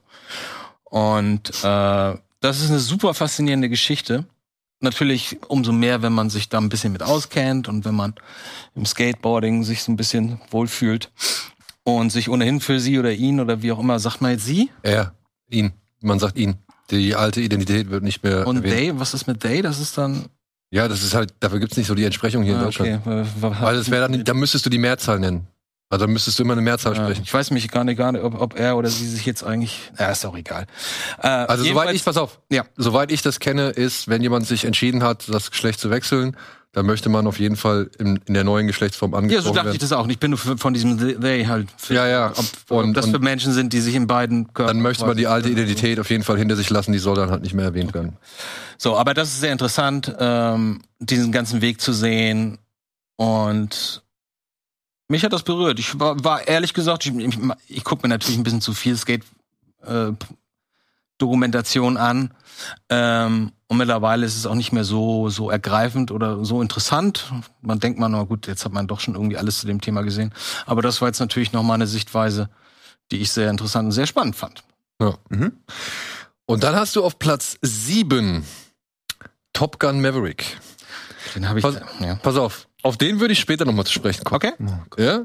Mhm. Oder? Das, dann können wir den. Ja. ja? Ich muss gestehen, ich, ich sag noch einen Satz dazu. Ich habe das Gefühl jetzt gerade, ich habe den da reingepackt, weil ich ein bisschen schlechtes Gewissen hatte, wenn ich ihn nicht reingepackt hätte, weil ich irgendwas, weil ich dachte, was die Leute vielleicht mögen. Aber ja gut, kommen wir gleich nochmal drauf zu sprechen. Fällt mir jetzt gerade so auf. Ich hätte ihn, glaube ich, in die Top Ten gepackt, wenn es nach inszenatorischer Finesse ginge. Also eher im Sinne von. Ach, ihr müsst euch keine Sorgen machen. Ich Der finde kommt nochmal vor. Nein, aber ich finde den Film äh, handwerklich besser, als ich ihn emotional finde. Mhm. Das meine ich. Ja, ja. Okay. So. Aber wo wir dann schon bei Action sind, dann kann doch Tino direkt mit Action weitermachen, mit einem Film, den ich auch gesehen habe. Es war mein zweiter Bollywood-Film in diesem Jahr im Kino. Tamil. Entschuldigung, Entschuldigung, ja, Entschuldigung. Also das einfach indisch, Tollywood-Film, weil- ja, ja. indischer, mein zweiter indischer Film im Kino dieses Jahr. Und auch, ihr, auch dieser Film war sehr, sehr laut. Es ist KGF 2. Mhm.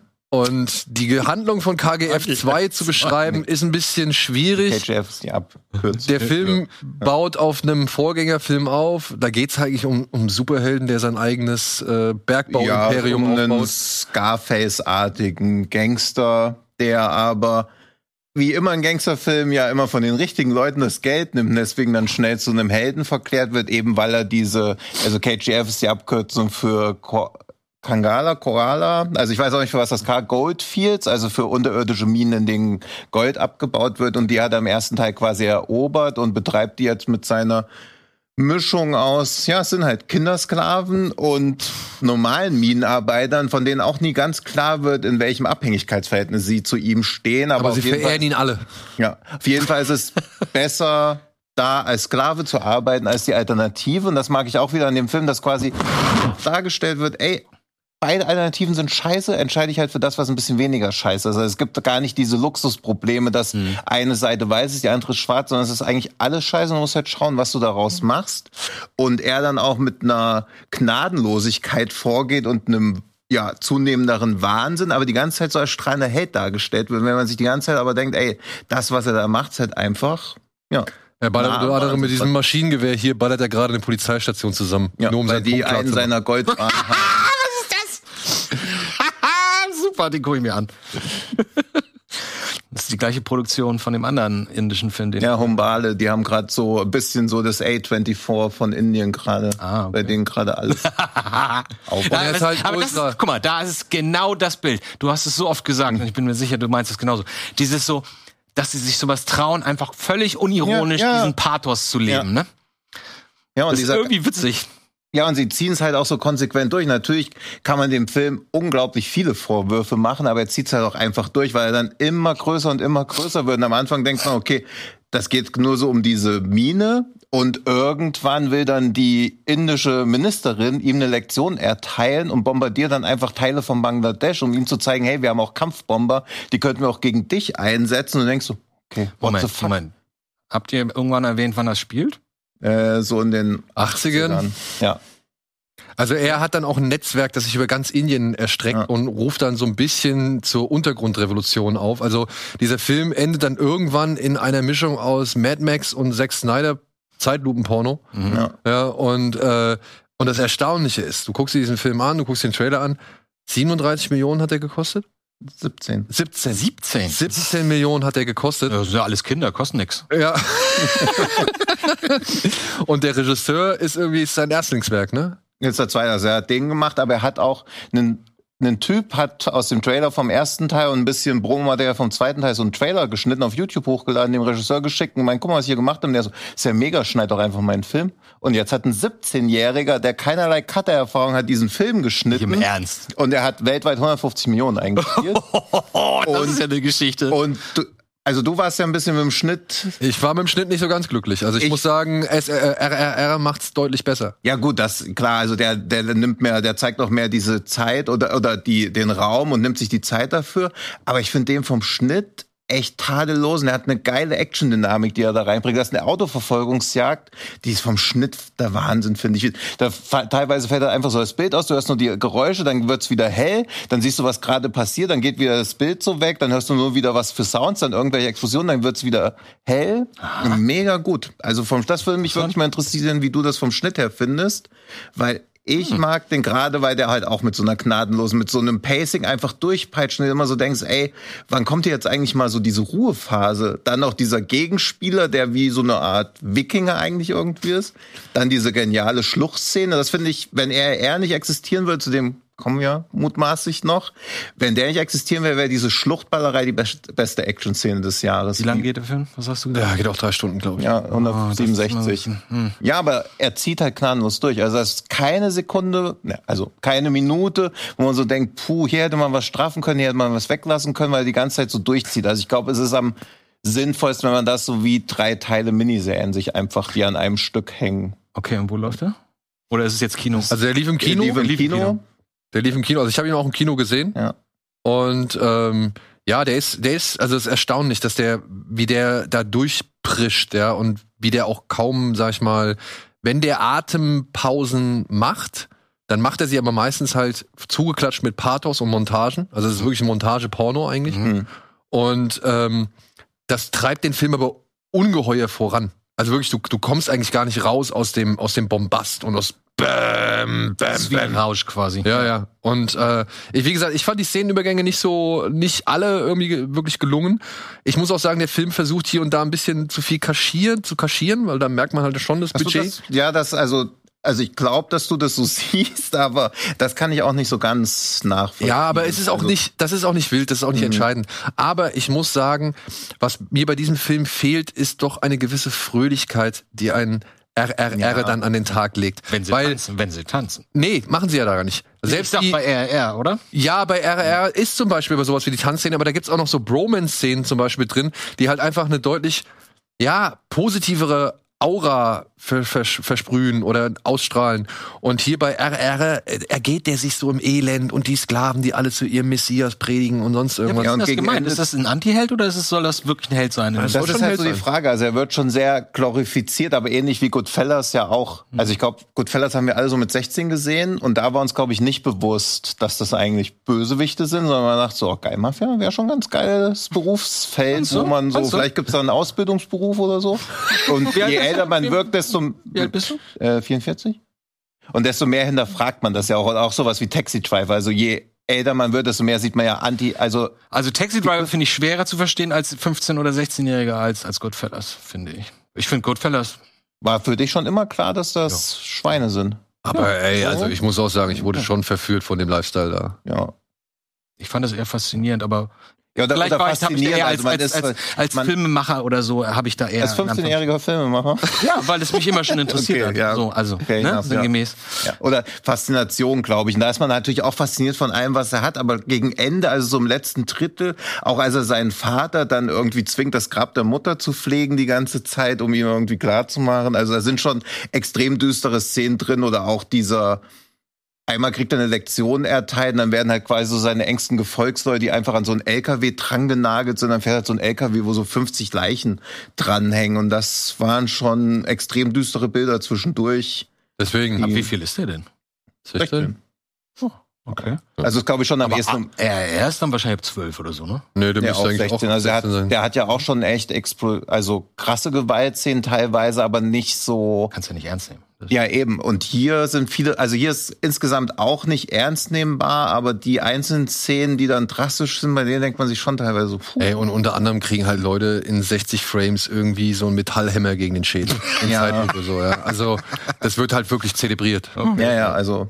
Klingt wie ein Film, den ich nicht verstehe und deswegen bin ich neugierig. ehrlich Ja, aber vielleicht hattest Aber ich du ja glaube, dieser weniger. inszenatorische Rausch und diese, Ja. Unbe also auch da ist diese Unbekümmertheit, dass da teilweise Szenen sind, wo du denkst, was zur Hölle soll, also warum ist das jetzt so unglaublich groß inszeniert? Ich finde das auch interessant von dir zu hören, was diesen Schnitt angeht, weil für mein Gefühl das selten oder alle paar Jahre vorkommt, dass man irgendwo sitzt und denkt so, oh, das finde ich irgendwie, ich glaube, das letzte Mal hatten wir das zusammen, als wir uns den Cheney-Film hier Weiß angeguckt hatten und Mhm. ich zu dir sagte, so nach fünf Minuten, das ist so geil geschnitten. Und du, ja, ist genauso geschnitten wie der davor. der wird auch wieder. Ja, gut, okay, aber deswegen finde ich das spannend, wenn es einem bewusst auffällt und man dann überlegt, woran liegt das oder was haben die dann Und ich wusste gemacht? das halt auch nicht. Also ich habe das erst danach gelesen, dass er irgendwie quasi einfach mal so auf gut Glück hinaus gesagt hat, hey, schneid doch mal meinen Film. Und ich glaube, wenn es scheiße geworden wäre, dann natürlich jemand anderen nochmal neu schneiden lassen, aber Da allein. saß, saß, saß auch sicherlich jemanden daneben. Ja. Ne? So, aber trotzdem. Ja, und das ist so ein Geil. großer Erfolg, also auch weltweit. Also er hat auch mehr eingespielt als er, er weltweit. Ja? Also, ja. Ja, weltweit? Wow, KGF ich dachte, 2 ist, nee, nee, so der KGF Welt- 2 ist der erfolgreichste, aber der ist halt schon in Indien noch größer gestaltet, während er eher in Indien ja nicht gar so krass ankommt, sondern weltweit dann halt ein bisschen mehr profitiert hat, hat halt KGF 2 in Indien den Großteil eingespielt und weltweit halt auch. Und RRR hatte halt den Vorteil, dass er halt auf Netflix ja, und eben Netflix. Ach ja, Ja. richtig. Die musste man ja suchen, ne? Ja. Die, man, Ja, ja, und ich glaube, nicht KGF mehr. 1 ist halt auch kostenlos zugänglich und hat 600, aber nicht vom gleichen Regisseur. Doch, doch, auch vom gleichen. Also KGF 1 und 2 ist vom gleichen Regisseur. Ach, so. Und, Okay. und ich meine, der hat halt also, jetzt ist er nochmal in 4K hochgeladen worden und beide Versionen zusammen haben halt 840 Millionen Aufrufe. Also ist halt auch so Guinness Buch mäßig der meistgesehenste Film der Welt. 840 Millionen Minuten.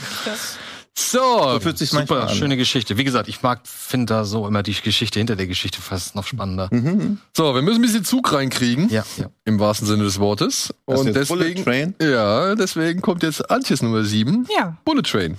war auch Doch wieder so gut, oder was? auch so ein Kandidat irgendwie wie Violent Night, wo ich rein bin, nichts erwartet habe und ich hoffe, so doof es klingt, es gibt keine Fortsetzung, weil ich eine Faszination für Filme habe, die aus dem Nichts kommen, die Mhm. einen Film für sich bleiben und dann nicht zum Franchise gemacht werden. So wie Lucky Number 11.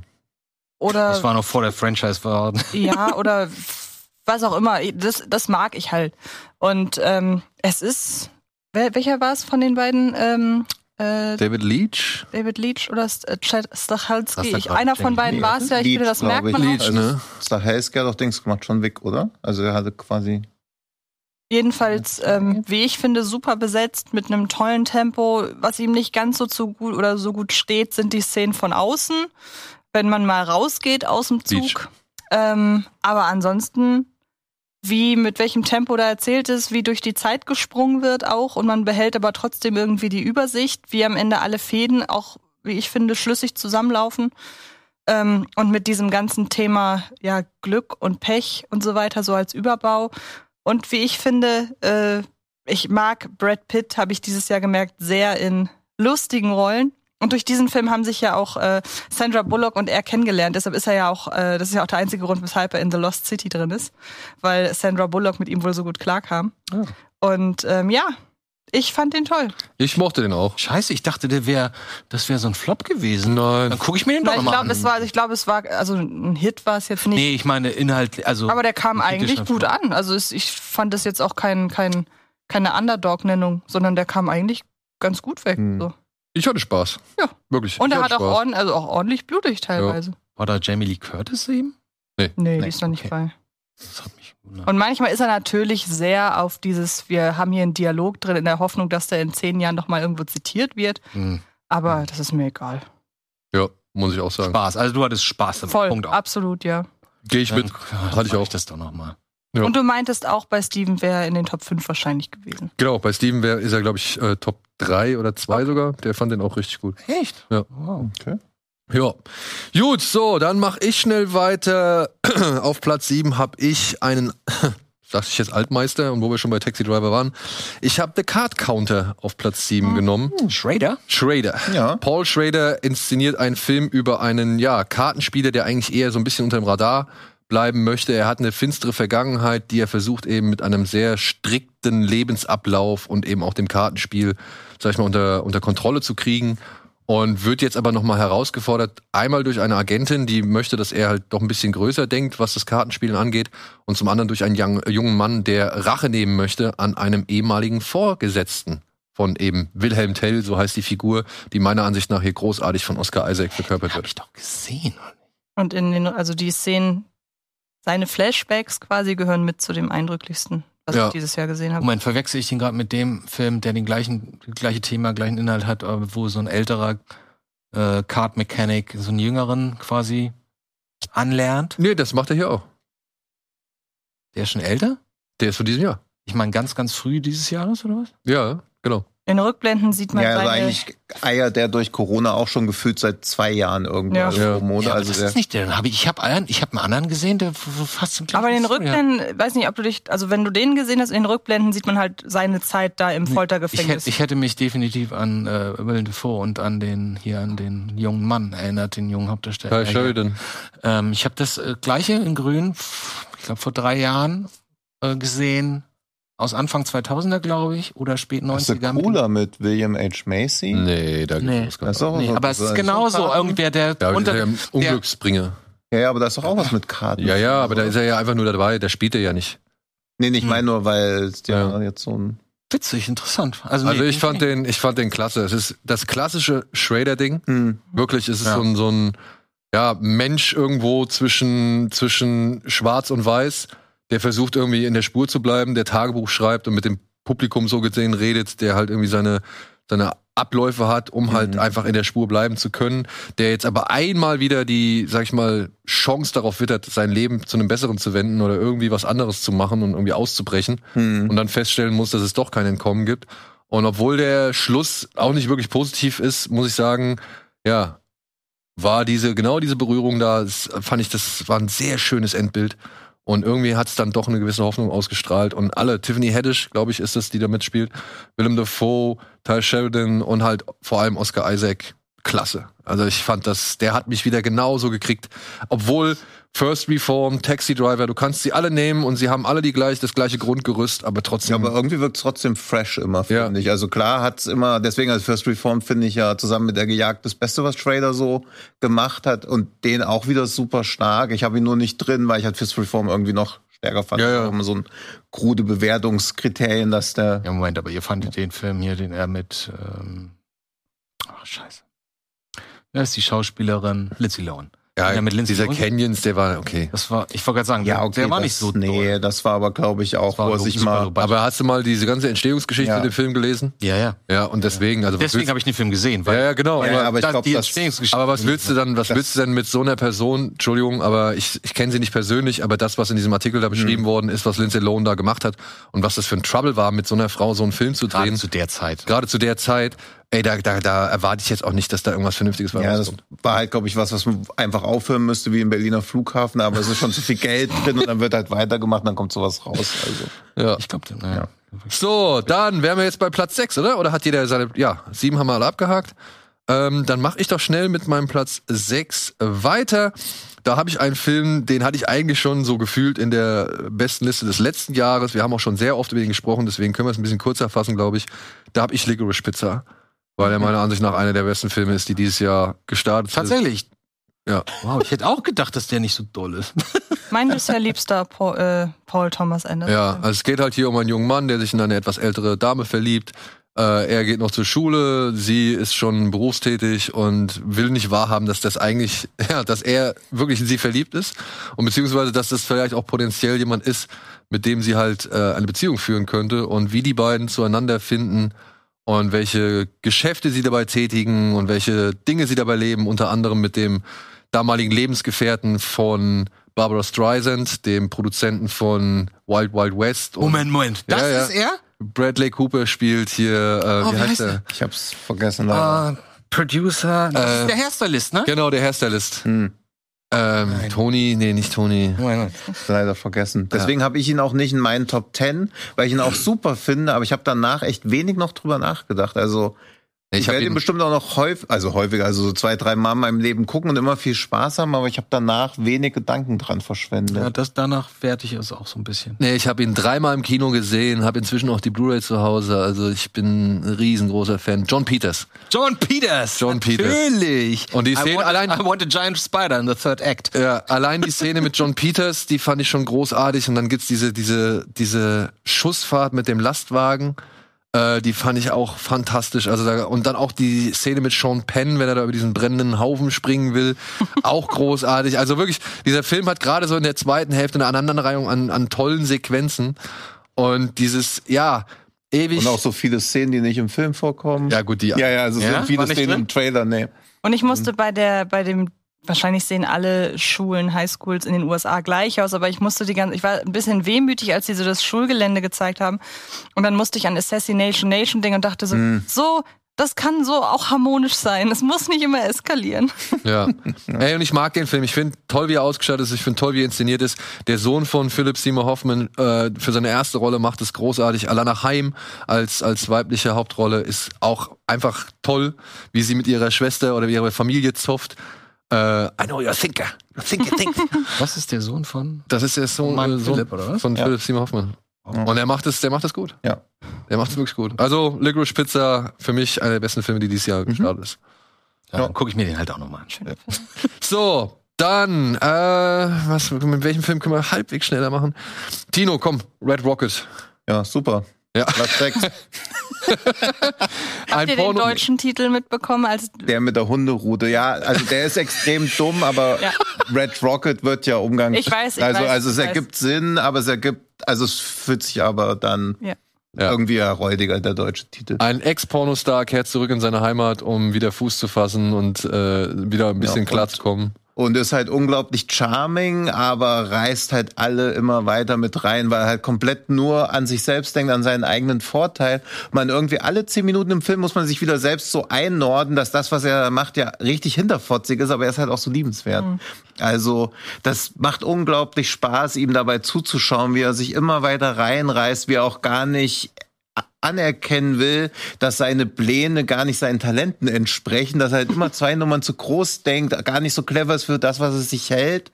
Und ja, ich mochte diese Unaufgeregtheit auch, dieses Beiläufige. Das ist ja fast wie so ein Slice of Life Film. Aber der auch Beste wieder. von den dreien? Von seinen dreien? Ähm, Beste, oder? oh, der Beste, ich weiß es Ich nicht. finde schon. Ich Aber er ist auch der eigentlich, leichteste. Ja, aber also ich, ich mag den Tangerine, weil der Tangerine halt Ja. so in diesem Anstrengungslevel irgendwie richtig, weil er dieses Anstrengungslevel Mhm. geil erzeugt. So, ich mag den Florida Project, weil er halt so schön ist. Ich finde halt auch, dass es wie so eine Trilogie schon fast ist, Ja. die halt nicht. Ich meine, und nicht ohne Grund nutzen sie die gleiche, den gleichen Font. Die gleiche Ja, ja. Schriftart. Also ich glaube, das ist auch so. Also das ist ja Sean Bakers Sexarbeiter-Trilogie, also wo er immer einen unterschiedlichen Be Beruf aus dem Sexbusiness rausgezogen hat. Und hat auch immer Leute, die da drinnen halt jetzt nicht komplett scheitern, aber natürlich auch immer strugglen und die und meisten spielt immer in irgendwelchen, in irgendwelchen kleineren Städten Ja. oder Vororten, ne? Ja. weil du ja auch Sexarbeit nur bis zu einem bestimmten Alter machen kannst, ohne in irgendwelche Kinks dann reinzugeraten. Und hier ist es ja auch schon so, dass er noch nicht komplett jämmerlich ist, aber irgendwie wird er halt doch Er ist schon immer jämmerlich. jämmerlicher gegen Ende hin. Aber er selber will es ja auch gar nicht einsehen. Und dieses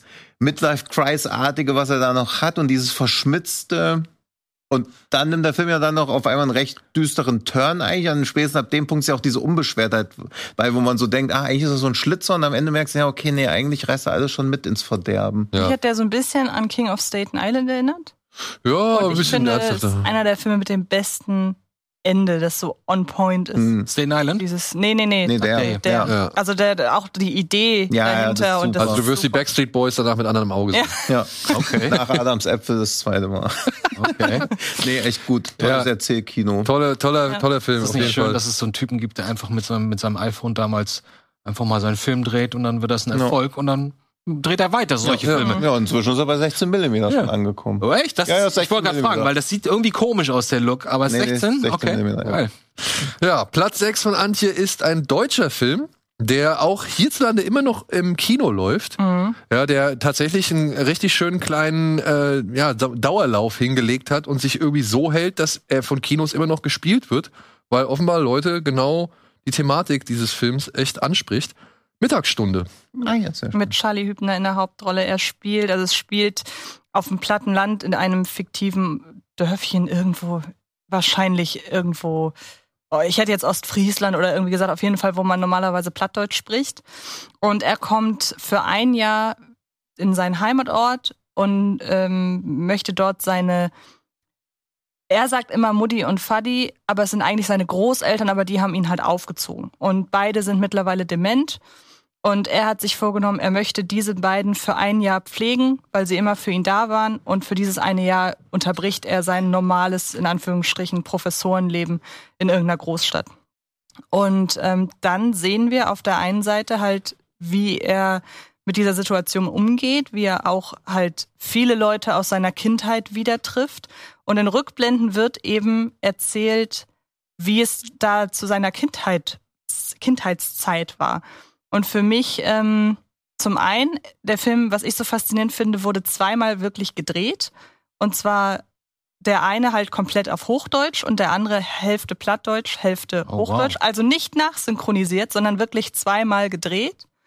Ähm, und für mich handelt der Film sehr stark von Vergänglichkeit, was du halt auf der einen Seite über die Person und insbesondere über seine Eltern, Schrägstrich Großeltern, ähm, da siehst und zum anderen halt anhand des Dorfes, weil es eben auch darum geht, wie sich das Dorf eben über die Jahre verändert hat durch Modernisierung, wie man dachte, so jetzt wird alles besser, weil jetzt haben wir bessere äh, technische Möglichkeiten und in Wirklichkeit sorgt das aber auch dafür, dass sich die Menschen entzweien und solche Sachen. Dann haben wir Charlie Hübner, der glaube ich, den ich noch nie besser gesehen habe. Und ich glaube, so doof das klingt, durch einen bestimmten Schicksalsschlag jetzt kurz vor Weihnachten bei mir wäre er jetzt, glaube ich, noch weiter oben. Weil Mhm. der mich so komplett abgeholt hat. Ein Film, über den ich dieses Jahr mit am meisten nachgedacht habe. Und einfach dadurch, dass ich mich in sehr vielen Dingen, was dieses Umfeld angeht, so wiedererkenne, weil ich zum Beispiel auch Plattdeutsch komplett verstehe. Ich musste, da brauchte da keine Untertitel. Mhm. Kann es nicht sprechen, aber ich verstehe es halt komplett. Und es ist so ohne jetzt in irgendeiner Form der demografischen Gruppe von Charlie Hübner zu entsprechen, aber ich konnte mich so sehr in diese Situation hineinversetzen, weil die Leute da so reden, wie die, die Oma und Opa und so früher halt geredet haben in meiner Kindheit. Und, ähm, Im ST. und das, das Stück. Genau. Und ähm, vor allem, ich habe den halt durchgehend geguckt, hatte auch immer irgendwie so ein Kloß im Hals und dann fing plötzlich der, der Abspann an. Und es war wirklich wie so eine Welle, die sich aufbaut. Und im Abspann ist halt alles aus mir rausgebrochen. Und Hm. das war wirklich so dieses, es war nicht eine Szene, sondern es war diese ganze Atmosphäre. Und der ist, ich hätte nicht gedacht, dass der so erfolgreich wird, weil ich auch gedacht hätte, das ist eher so ein norddeutsches Ding.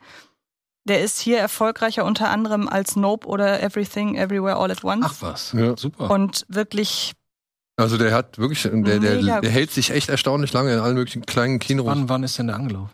das weiß ich nicht. Also der war ja jetzt Herbst, gerade ne? dann, Ja, ja, also Okay. der war ja jetzt gerade im ersten Supercut nicht dabei. Nee. Vielleicht kommt er dann Ich jetzt glaube, der im in der zweiten. zweiten Jahreshälfte, also ich ja, glaube, aber der im läuft Herbst. schon ein paar Monate. Also Der läuft schon echt. Ja.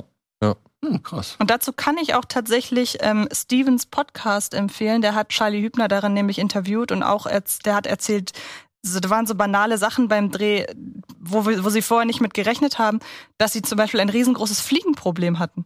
Weil die haben halt wirklich da so auf dem, im ländlichen Gebiet gedreht und dann ist dem Regisseur plötzlich aufgefallen, fuck, hier gibt's überall Fliegen, wie machen wir das jetzt? Wie kriegen wir die weg? Und äh, so kleine Anekdoten erzählt er halt in dem Podcast. Bei dem einen Jungen sitzt ja auch so eine Fliege Ja. auf der. Ja. Da kann ich mich auch nicht. Ich bin ja auch auf dem Land aufgewachsen. Man hatte immer diese Fliegengitter Genau. und so und trotzdem war immer irgendwo eine Fliege Ja. und das fand ich halt sehr treffend beobachtet, dass da wirklich so eine Ja, Fliege rum. Weil irgendwann hat er auch gesagt, irgendwann konnte man da keine Rücksicht mehr drauf Ja, nehmen. Und dann sind die halt einfach da. Nee, nee, also Fliegen waren echt so ein begleitendes Thema, so in meiner Kindheit auch. Und ich möchte ihn ähm, nochmal tatsächlich in der hochdeutschen Fassung sehen. Ich glaube, dann hat sie nicht ganz so viel Charme, aber ich will einfach sehen, wie identisch die Filme sind. Also Das es sind auch keine. Subs äh, für, für Leute. Plattdeutsch hat, hat Subs. Ja? Ach so, ja, ja, auf okay. jeden Fall. Auch dann gucke ich mir mit Subs an. Also der ist, der ist Steven hat den, also ich würde sagen, Steven würde den auch, glaube ich, in seine Top 10 mit reinnehmen, weil der war auch äh, schwer begeistert von dem Film. Ah, cool. Meine Frau auch, also der scheint schon echt Cool, was zu gut. Ja, es hast mir auch so ein bisschen leid, dass gesehen. ich keine deutschen Filme Also ich mag auch diese, also gerade diese nostalgische Verklärung, weil natürlich war bestimmt nicht alles so, Mhm. so, das macht ihn irgendwie noch stärker, weil man das ja auch hat, dass man vieles so nostalgisch Ja. verklärt. Ja. Oder man kommt so in die Dörfer der Kindheit zurück und denkt so, ach, von zu Hause bis zum Spielplatz Ja. waren ja doch keine 80 Kilometer, das ist ja nur so ein Fußmarsch, Aber also hat- so, Also der hat aber auch teilweise auch im Spiel von Charlie Hübner so tolle Beobachtungen. Es gibt auch die eine Szene, wo er Geburtstag hat Ja. und dann kommen die Leute aus der Stadt, aus von seiner Familie und dann kommen sie rein in so eine in so eine in so eine Kneipe, in so eine wirklich urige Kneipe und dann sagt die Frau, glaube ich, der wohnt in irgendwie so einer polyamorösen äh, Konstellation und sagt eine der Frauen, oh, hier ist die Zeit aber auch stehen geblieben und man merkt an Charlie Hübners Reaktion der Figur, was für eine unfassbare Abwertung das ist, weil er die ganze Zeit seine Kindheit äh, Mhm. Revue passieren lässt und dieses, oh, hier ist die Zeit auch stehen. Ja, ja. Das hat so was Nostalgisches, was aber überhaupt nicht passt. Und dann man rafft aber erst, dann entspinnt sich daraus so ein Streit und man rafft erst später, warum dieser Streit kommt, Mhm. weil man merkt, diese Äußerung, die haben nichts begriffen. Und das ist so ein Film solch kleiner ja, Beobachtung. und es kann halt auch keiner begreifen, der es nicht Ja, selber durchgemacht hat, genau. weil für alle anderen ist das halt so eine Zeitkapsel, Ja. wenn man selber diese ganzen Erinnerungen, also auch so diese Fußabdrücke, natürlich ist das alles, alles andere als subtil, dass da irgendwelche Mhm. Ja, Abdrücke klar. im Beton sind, aber wenn man die wirklich hat, sieht man die ganz anders, als Ja. wenn man die jemandem zeigt und dann denkt, ja, okay, Ja. habt ihr halt als Kinder da so Abdrücke gemacht, aber alles, was dabei ist, ist halt nur in deinem Kopf. Und produziert von der Florida Production, war die normalerweise sämtliche Joko und Klaas Sachen macht. Ich glaube, das Mhm. ist der erste Das ist äh, fiktionale Florida-Film, ja. Kinofilm, ja. Krass. Äh, wie lange ist, geht der? Das ist noch so Hm, 90. Also Ja, war Also normal, so. also normaler Ja, Gute ja. Länge, das Ja, ja. meine ich nur, okay. Ja. Mhm. So wie dein Platz 6. Was Ein kleiner Geheimtipp, den du jetzt hier noch uns zum Schluss mit auf den Weg tippst, äh, gibst. Ja? Boiling Point heißt er. Oh, ja. Ein One-Shot-Film in einer Küche, wenn ich es jetzt richtig verstanden habe. Und ich Und er glaube, kennt ihn sogar. Ja. und ich glaube, aber man sollte vielleicht jetzt auch nicht zu viel verraten, oder? Mm, Doch, also, da kann man nicht so wahnsinnig viel verraten. Also, du bekommst, was du, was du bekommst, wenn du hörst, das ist ein One-Take, das spielt äh, also quasi ohne Schnitt. Die Kamera läuft den ganzen Film über an den, mit den Darstellern mit. Und es ist der äh, wichtigste Abend des Restaurants im Jahr. Und es gibt natürlich diverse Probleme, die es zu bewältigen gibt. Und es ist ein, wie soll man sagen? Ich finde, das ist ein richtiger, so ein richtiger, so ein Ensemble-Film, weil die alle so stark sind in dem Film. Man kennt vor allem ihn natürlich hier.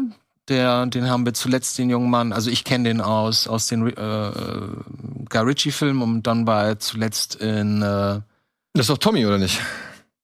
der Dove aus aus äh, Snatch. Aus, aus Snatch, genau. Und jetzt hat er ja zum Glück mit Scorsese ja sogar gedreht im letzten Jahr oder wann das war hier mit mit dem Stephen Graham. Stephen Graham, genau. Äh, aber nicht nur er ist gut, sondern die alle, alle sind richtig schön. Und äh, es gibt wenig Filme, oft, oft wird ja, wird ja so ein typischer One-Take immer dafür benutzt, irgendwie zu sagen, guck mal, wir haben One-Take gemacht. Aber hier macht das halt total Sinn, weil es baut sich automatisch Druck auf. Ne? Weil du es als Zuschauer gewöhnt bist, zu blinzeln und woanders hinzugucken. Hm. So. Oder als normaler Mensch. Ne? Du guckst dahin, machst die Augen zu, guckst dahin. Und hier wirst du halt gezwungen, dahin zu gucken.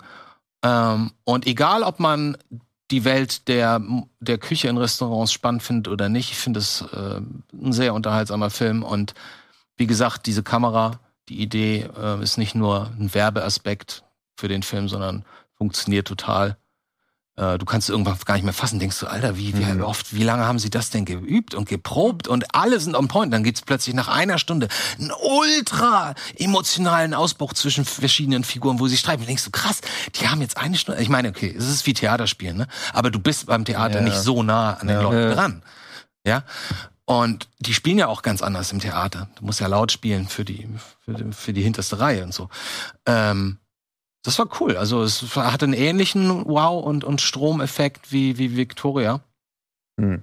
Aber ich finde ihn besser als Victoria. Ja, das Auch wenn ich, ich liebe Victoria. Ja, ich bin aber äh, in der Intensität und vom Unterhaltungsaspekt äh, her finde ich den einfach viel, viel, viel besser. Oder ich habe mir direkt auf die Watchlist gesetzt. Ja, ist halt bei mir so ein 2021 Film, also wegen diesen ganzen Corona-Clusterfuck-Releases, aber sonst hätte ich ihn auch in meiner Top 10 drin. Und dann, ich hatte den gesehen, dachte halt auch so krass. Und er hat halt bei mir auch so diese Anxiety, wie es halt nur so Uncut Gems und Shiva mhm. Baby noch hinkriegt, dass man die ganze Zeit so denkt, oh, unerträglich, und bin nicht mal vor Ort, aber so richtig, dass ja. man so richtig Herzrasen bekommt, wenn man sich das anschaut. Und dann kam noch Bear. Und dann dachte ich okay, wenn das nur halb so gut wird, und dann kommt ja noch die siebte Folge von Bear, die dann halt natürlich schon heiterer als Boiling Point ist. Deswegen alle, die jetzt sagen, sie haben Bear gut gefunden, die werden das zwinge ich jetzt quasi jeder, dazu, den zu genau. gucken. Jeder, der Folge 7 von der Bear gut fand, wird ja ja, ja. in diesem Film auch gut finden. Boiling Point, The Menu, The Bear. Das Jahr der Küchenfilme. Es war, es waren sehr viele Küchenfilme. Ja, Vielleicht Triangle of Sadness kannst du so ein halb dazu zählen oder ein Viertel. Aber äh, ja, auf jeden Fall Bear, Boiling Point und Dings, Menu. also und ich wusste gar nichts. Ich, hm. ich habe den irgendwie entdeckt, denkst, hä, was ist das? Küche, okay. Er, ja, ist ganz okay. Und dann One-Tag, ich so, oh. also haben sie ja. mich doch ein bisschen damit bekommen. Ne? Ich so, ah, das soll mich halt, sein. Ja. Aber dann guckst du ihn an, denkst du so, krass, ich wusste nichts über den Film, nichts, gar nichts. Und er bläst mich fast um. Und ich gucke ja Rosins Restaurant so gern, deswegen habe ich so eine. ich mag den ja auch! ja, und deswegen habe ich auch so ein Fable für so Kochsachen, weil bei Rosins auch teilweise unerträglich, wie mit den Leuten umgeht und so halt richtig. Ach so, ich dachte Rossini hättest du gerade gesagt. Nee, Rossini finde ich den findest du scheiße wahrscheinlich. Ja, Helmut, äh, Helmut Dietl. Äh, ich mag, äh, ich liebe Helmut Dietl. Oh, schade. Ja, gut. Wisst ihr, wo es auch lecker zu essen gibt? Äh, in der Rocket Beans Kantine, weil wir jetzt am Ende der Folge sind. Nee, aber hoffentlich bei den Leuten und den Zuschauern zu Hause, weil jetzt steht Weihnachten vor der Tür Ach. und oh. da ah. gibt es immer hoffentlich lecker Essen. Deswegen ja. würde ich jetzt mal an dieser Stelle unseren ersten, also unseren Break machen jetzt äh, bei Platz 6. Hier haben wir noch mal alles. Hier ist meine äh, bisherige Top 10. The Alpinist, Rheingold, Rimini, The Card Counter und Licorice hm. Pizza. Oh, gefällt mir gut. Dann haben wir Antjes Filme, da haben wir Marry Me, Violent Night, mal was Schönes, Bullet Train, Mittagstunde. So, gefühlvoll Krawall, gefühlvoll Krawall, gefühlvoll. Und ich Sehr kann gut. jetzt schon sagen, es wird so weitergehen. Sehr gut. Hier haben wir Tino mit Kantara Indisch, ja, Amoklauf, Esel, Indisch und nochmal ein Pornostar. Auch alles dabei, was man ja. braucht. Ja. Ja, und oh, bei Andy sind wir auch schon direkt äh, up to date. Hier haben wir so ein Fake, ein Baba. Top Gun und Barbarian Ich mag peinlich. das total. Aber ja, gut. Das ist doch schön, Mann. Aber ja. ich fand, wie gesagt, ich hatte auch nicht so viele tolle Erlebnisse dieses Jahr. Ja. Mit Film, deswegen. Ja. Tja, wir, sind wir gespannt, was, ja. ob, die, ja. ob die bis äh, die, die weiteren Platzierungen vielleicht ein bisschen mehr Erlebnis geboten haben. Und an dieser sein. Stelle, wie gesagt, bedanke ich mich herzlich bei euch hier erstmal, aber wir sprechen ja jetzt gleich noch weiter. Und bei euch bedanke ich mich fürs Zuschauen. Ich wünsche euch frohe Weihnachten. Lasst es euch gut gehen, lasst euch schön beschenken. Schenkt auch ordentlich. Ja. Aber vor allem, ey, fahrt ein bisschen runter und gönnt euch alle ein bisschen Entspannung. Unterhaltet euch mal ein bisschen miteinander in Ruhe. Ja. Genau. Einfach mal Ein abends schön Filme. unterhalten. Wir hatten, wir hatten wieder ein, ein, ein sehr ereignisreiches, anstrengendes Jahr und ich glaube, jetzt muss man mal den Dampf auch beiseite lassen irgendwie und äh, viel schlimmer kann es doch eh nicht Ja. werden. Also Mal ein paar gute Filme gucken. Sag das noch nicht. zwei Wochen, Andi. Ja, ja, sag das mal nicht. wir Alter. haben noch zwei Wochen für einen Atomschlag. Mal gucken. Ja, ich denke mal, so ein Erdbeben könnte bestimmt auch noch mal dazwischen. Ja, haben wir ja nicht so viele schlimme hier. Nee, hier nicht, aber weltweit. Ja, ach so, ich denke natürlich nur für Deutschland, weißt du, so wie früher. Kennt ihr das noch aus den Nachrichten? Äh, In Australien sind 748.000 Menschen beim Erdbeben gestorben. Zum Glück gab es keine Deutschen. Ja. Ach so, ja. Oder auch die ist auch Deutsch unter den Opfern. Keine? So, ja, ja. Genau, da hat, da hat, Flugzeug da hat 270 Tote, hat darunter Stucki noch, drei Deutsche. das hat Stucki ja. noch als Buchtitel, glaube ich. Ja, ja. Kann, kann den irgendwann benutzen. So. Ja. Ich habe noch ein Videoaufnahme, wie wir das damals verarscht haben, so in 1990. Hm. Egal. Gut, gut. Versuchen wir es halbwegs positiv. Frohes Fest. Macht's gut. Frohes wir sehen Fest. uns am 29.12. wieder. Da kommt der zweite Teil. Dann haben wir eine Woche Pause und dann sind wir ab dem 12.01.2023 wieder da. Tschüss. Tschüss.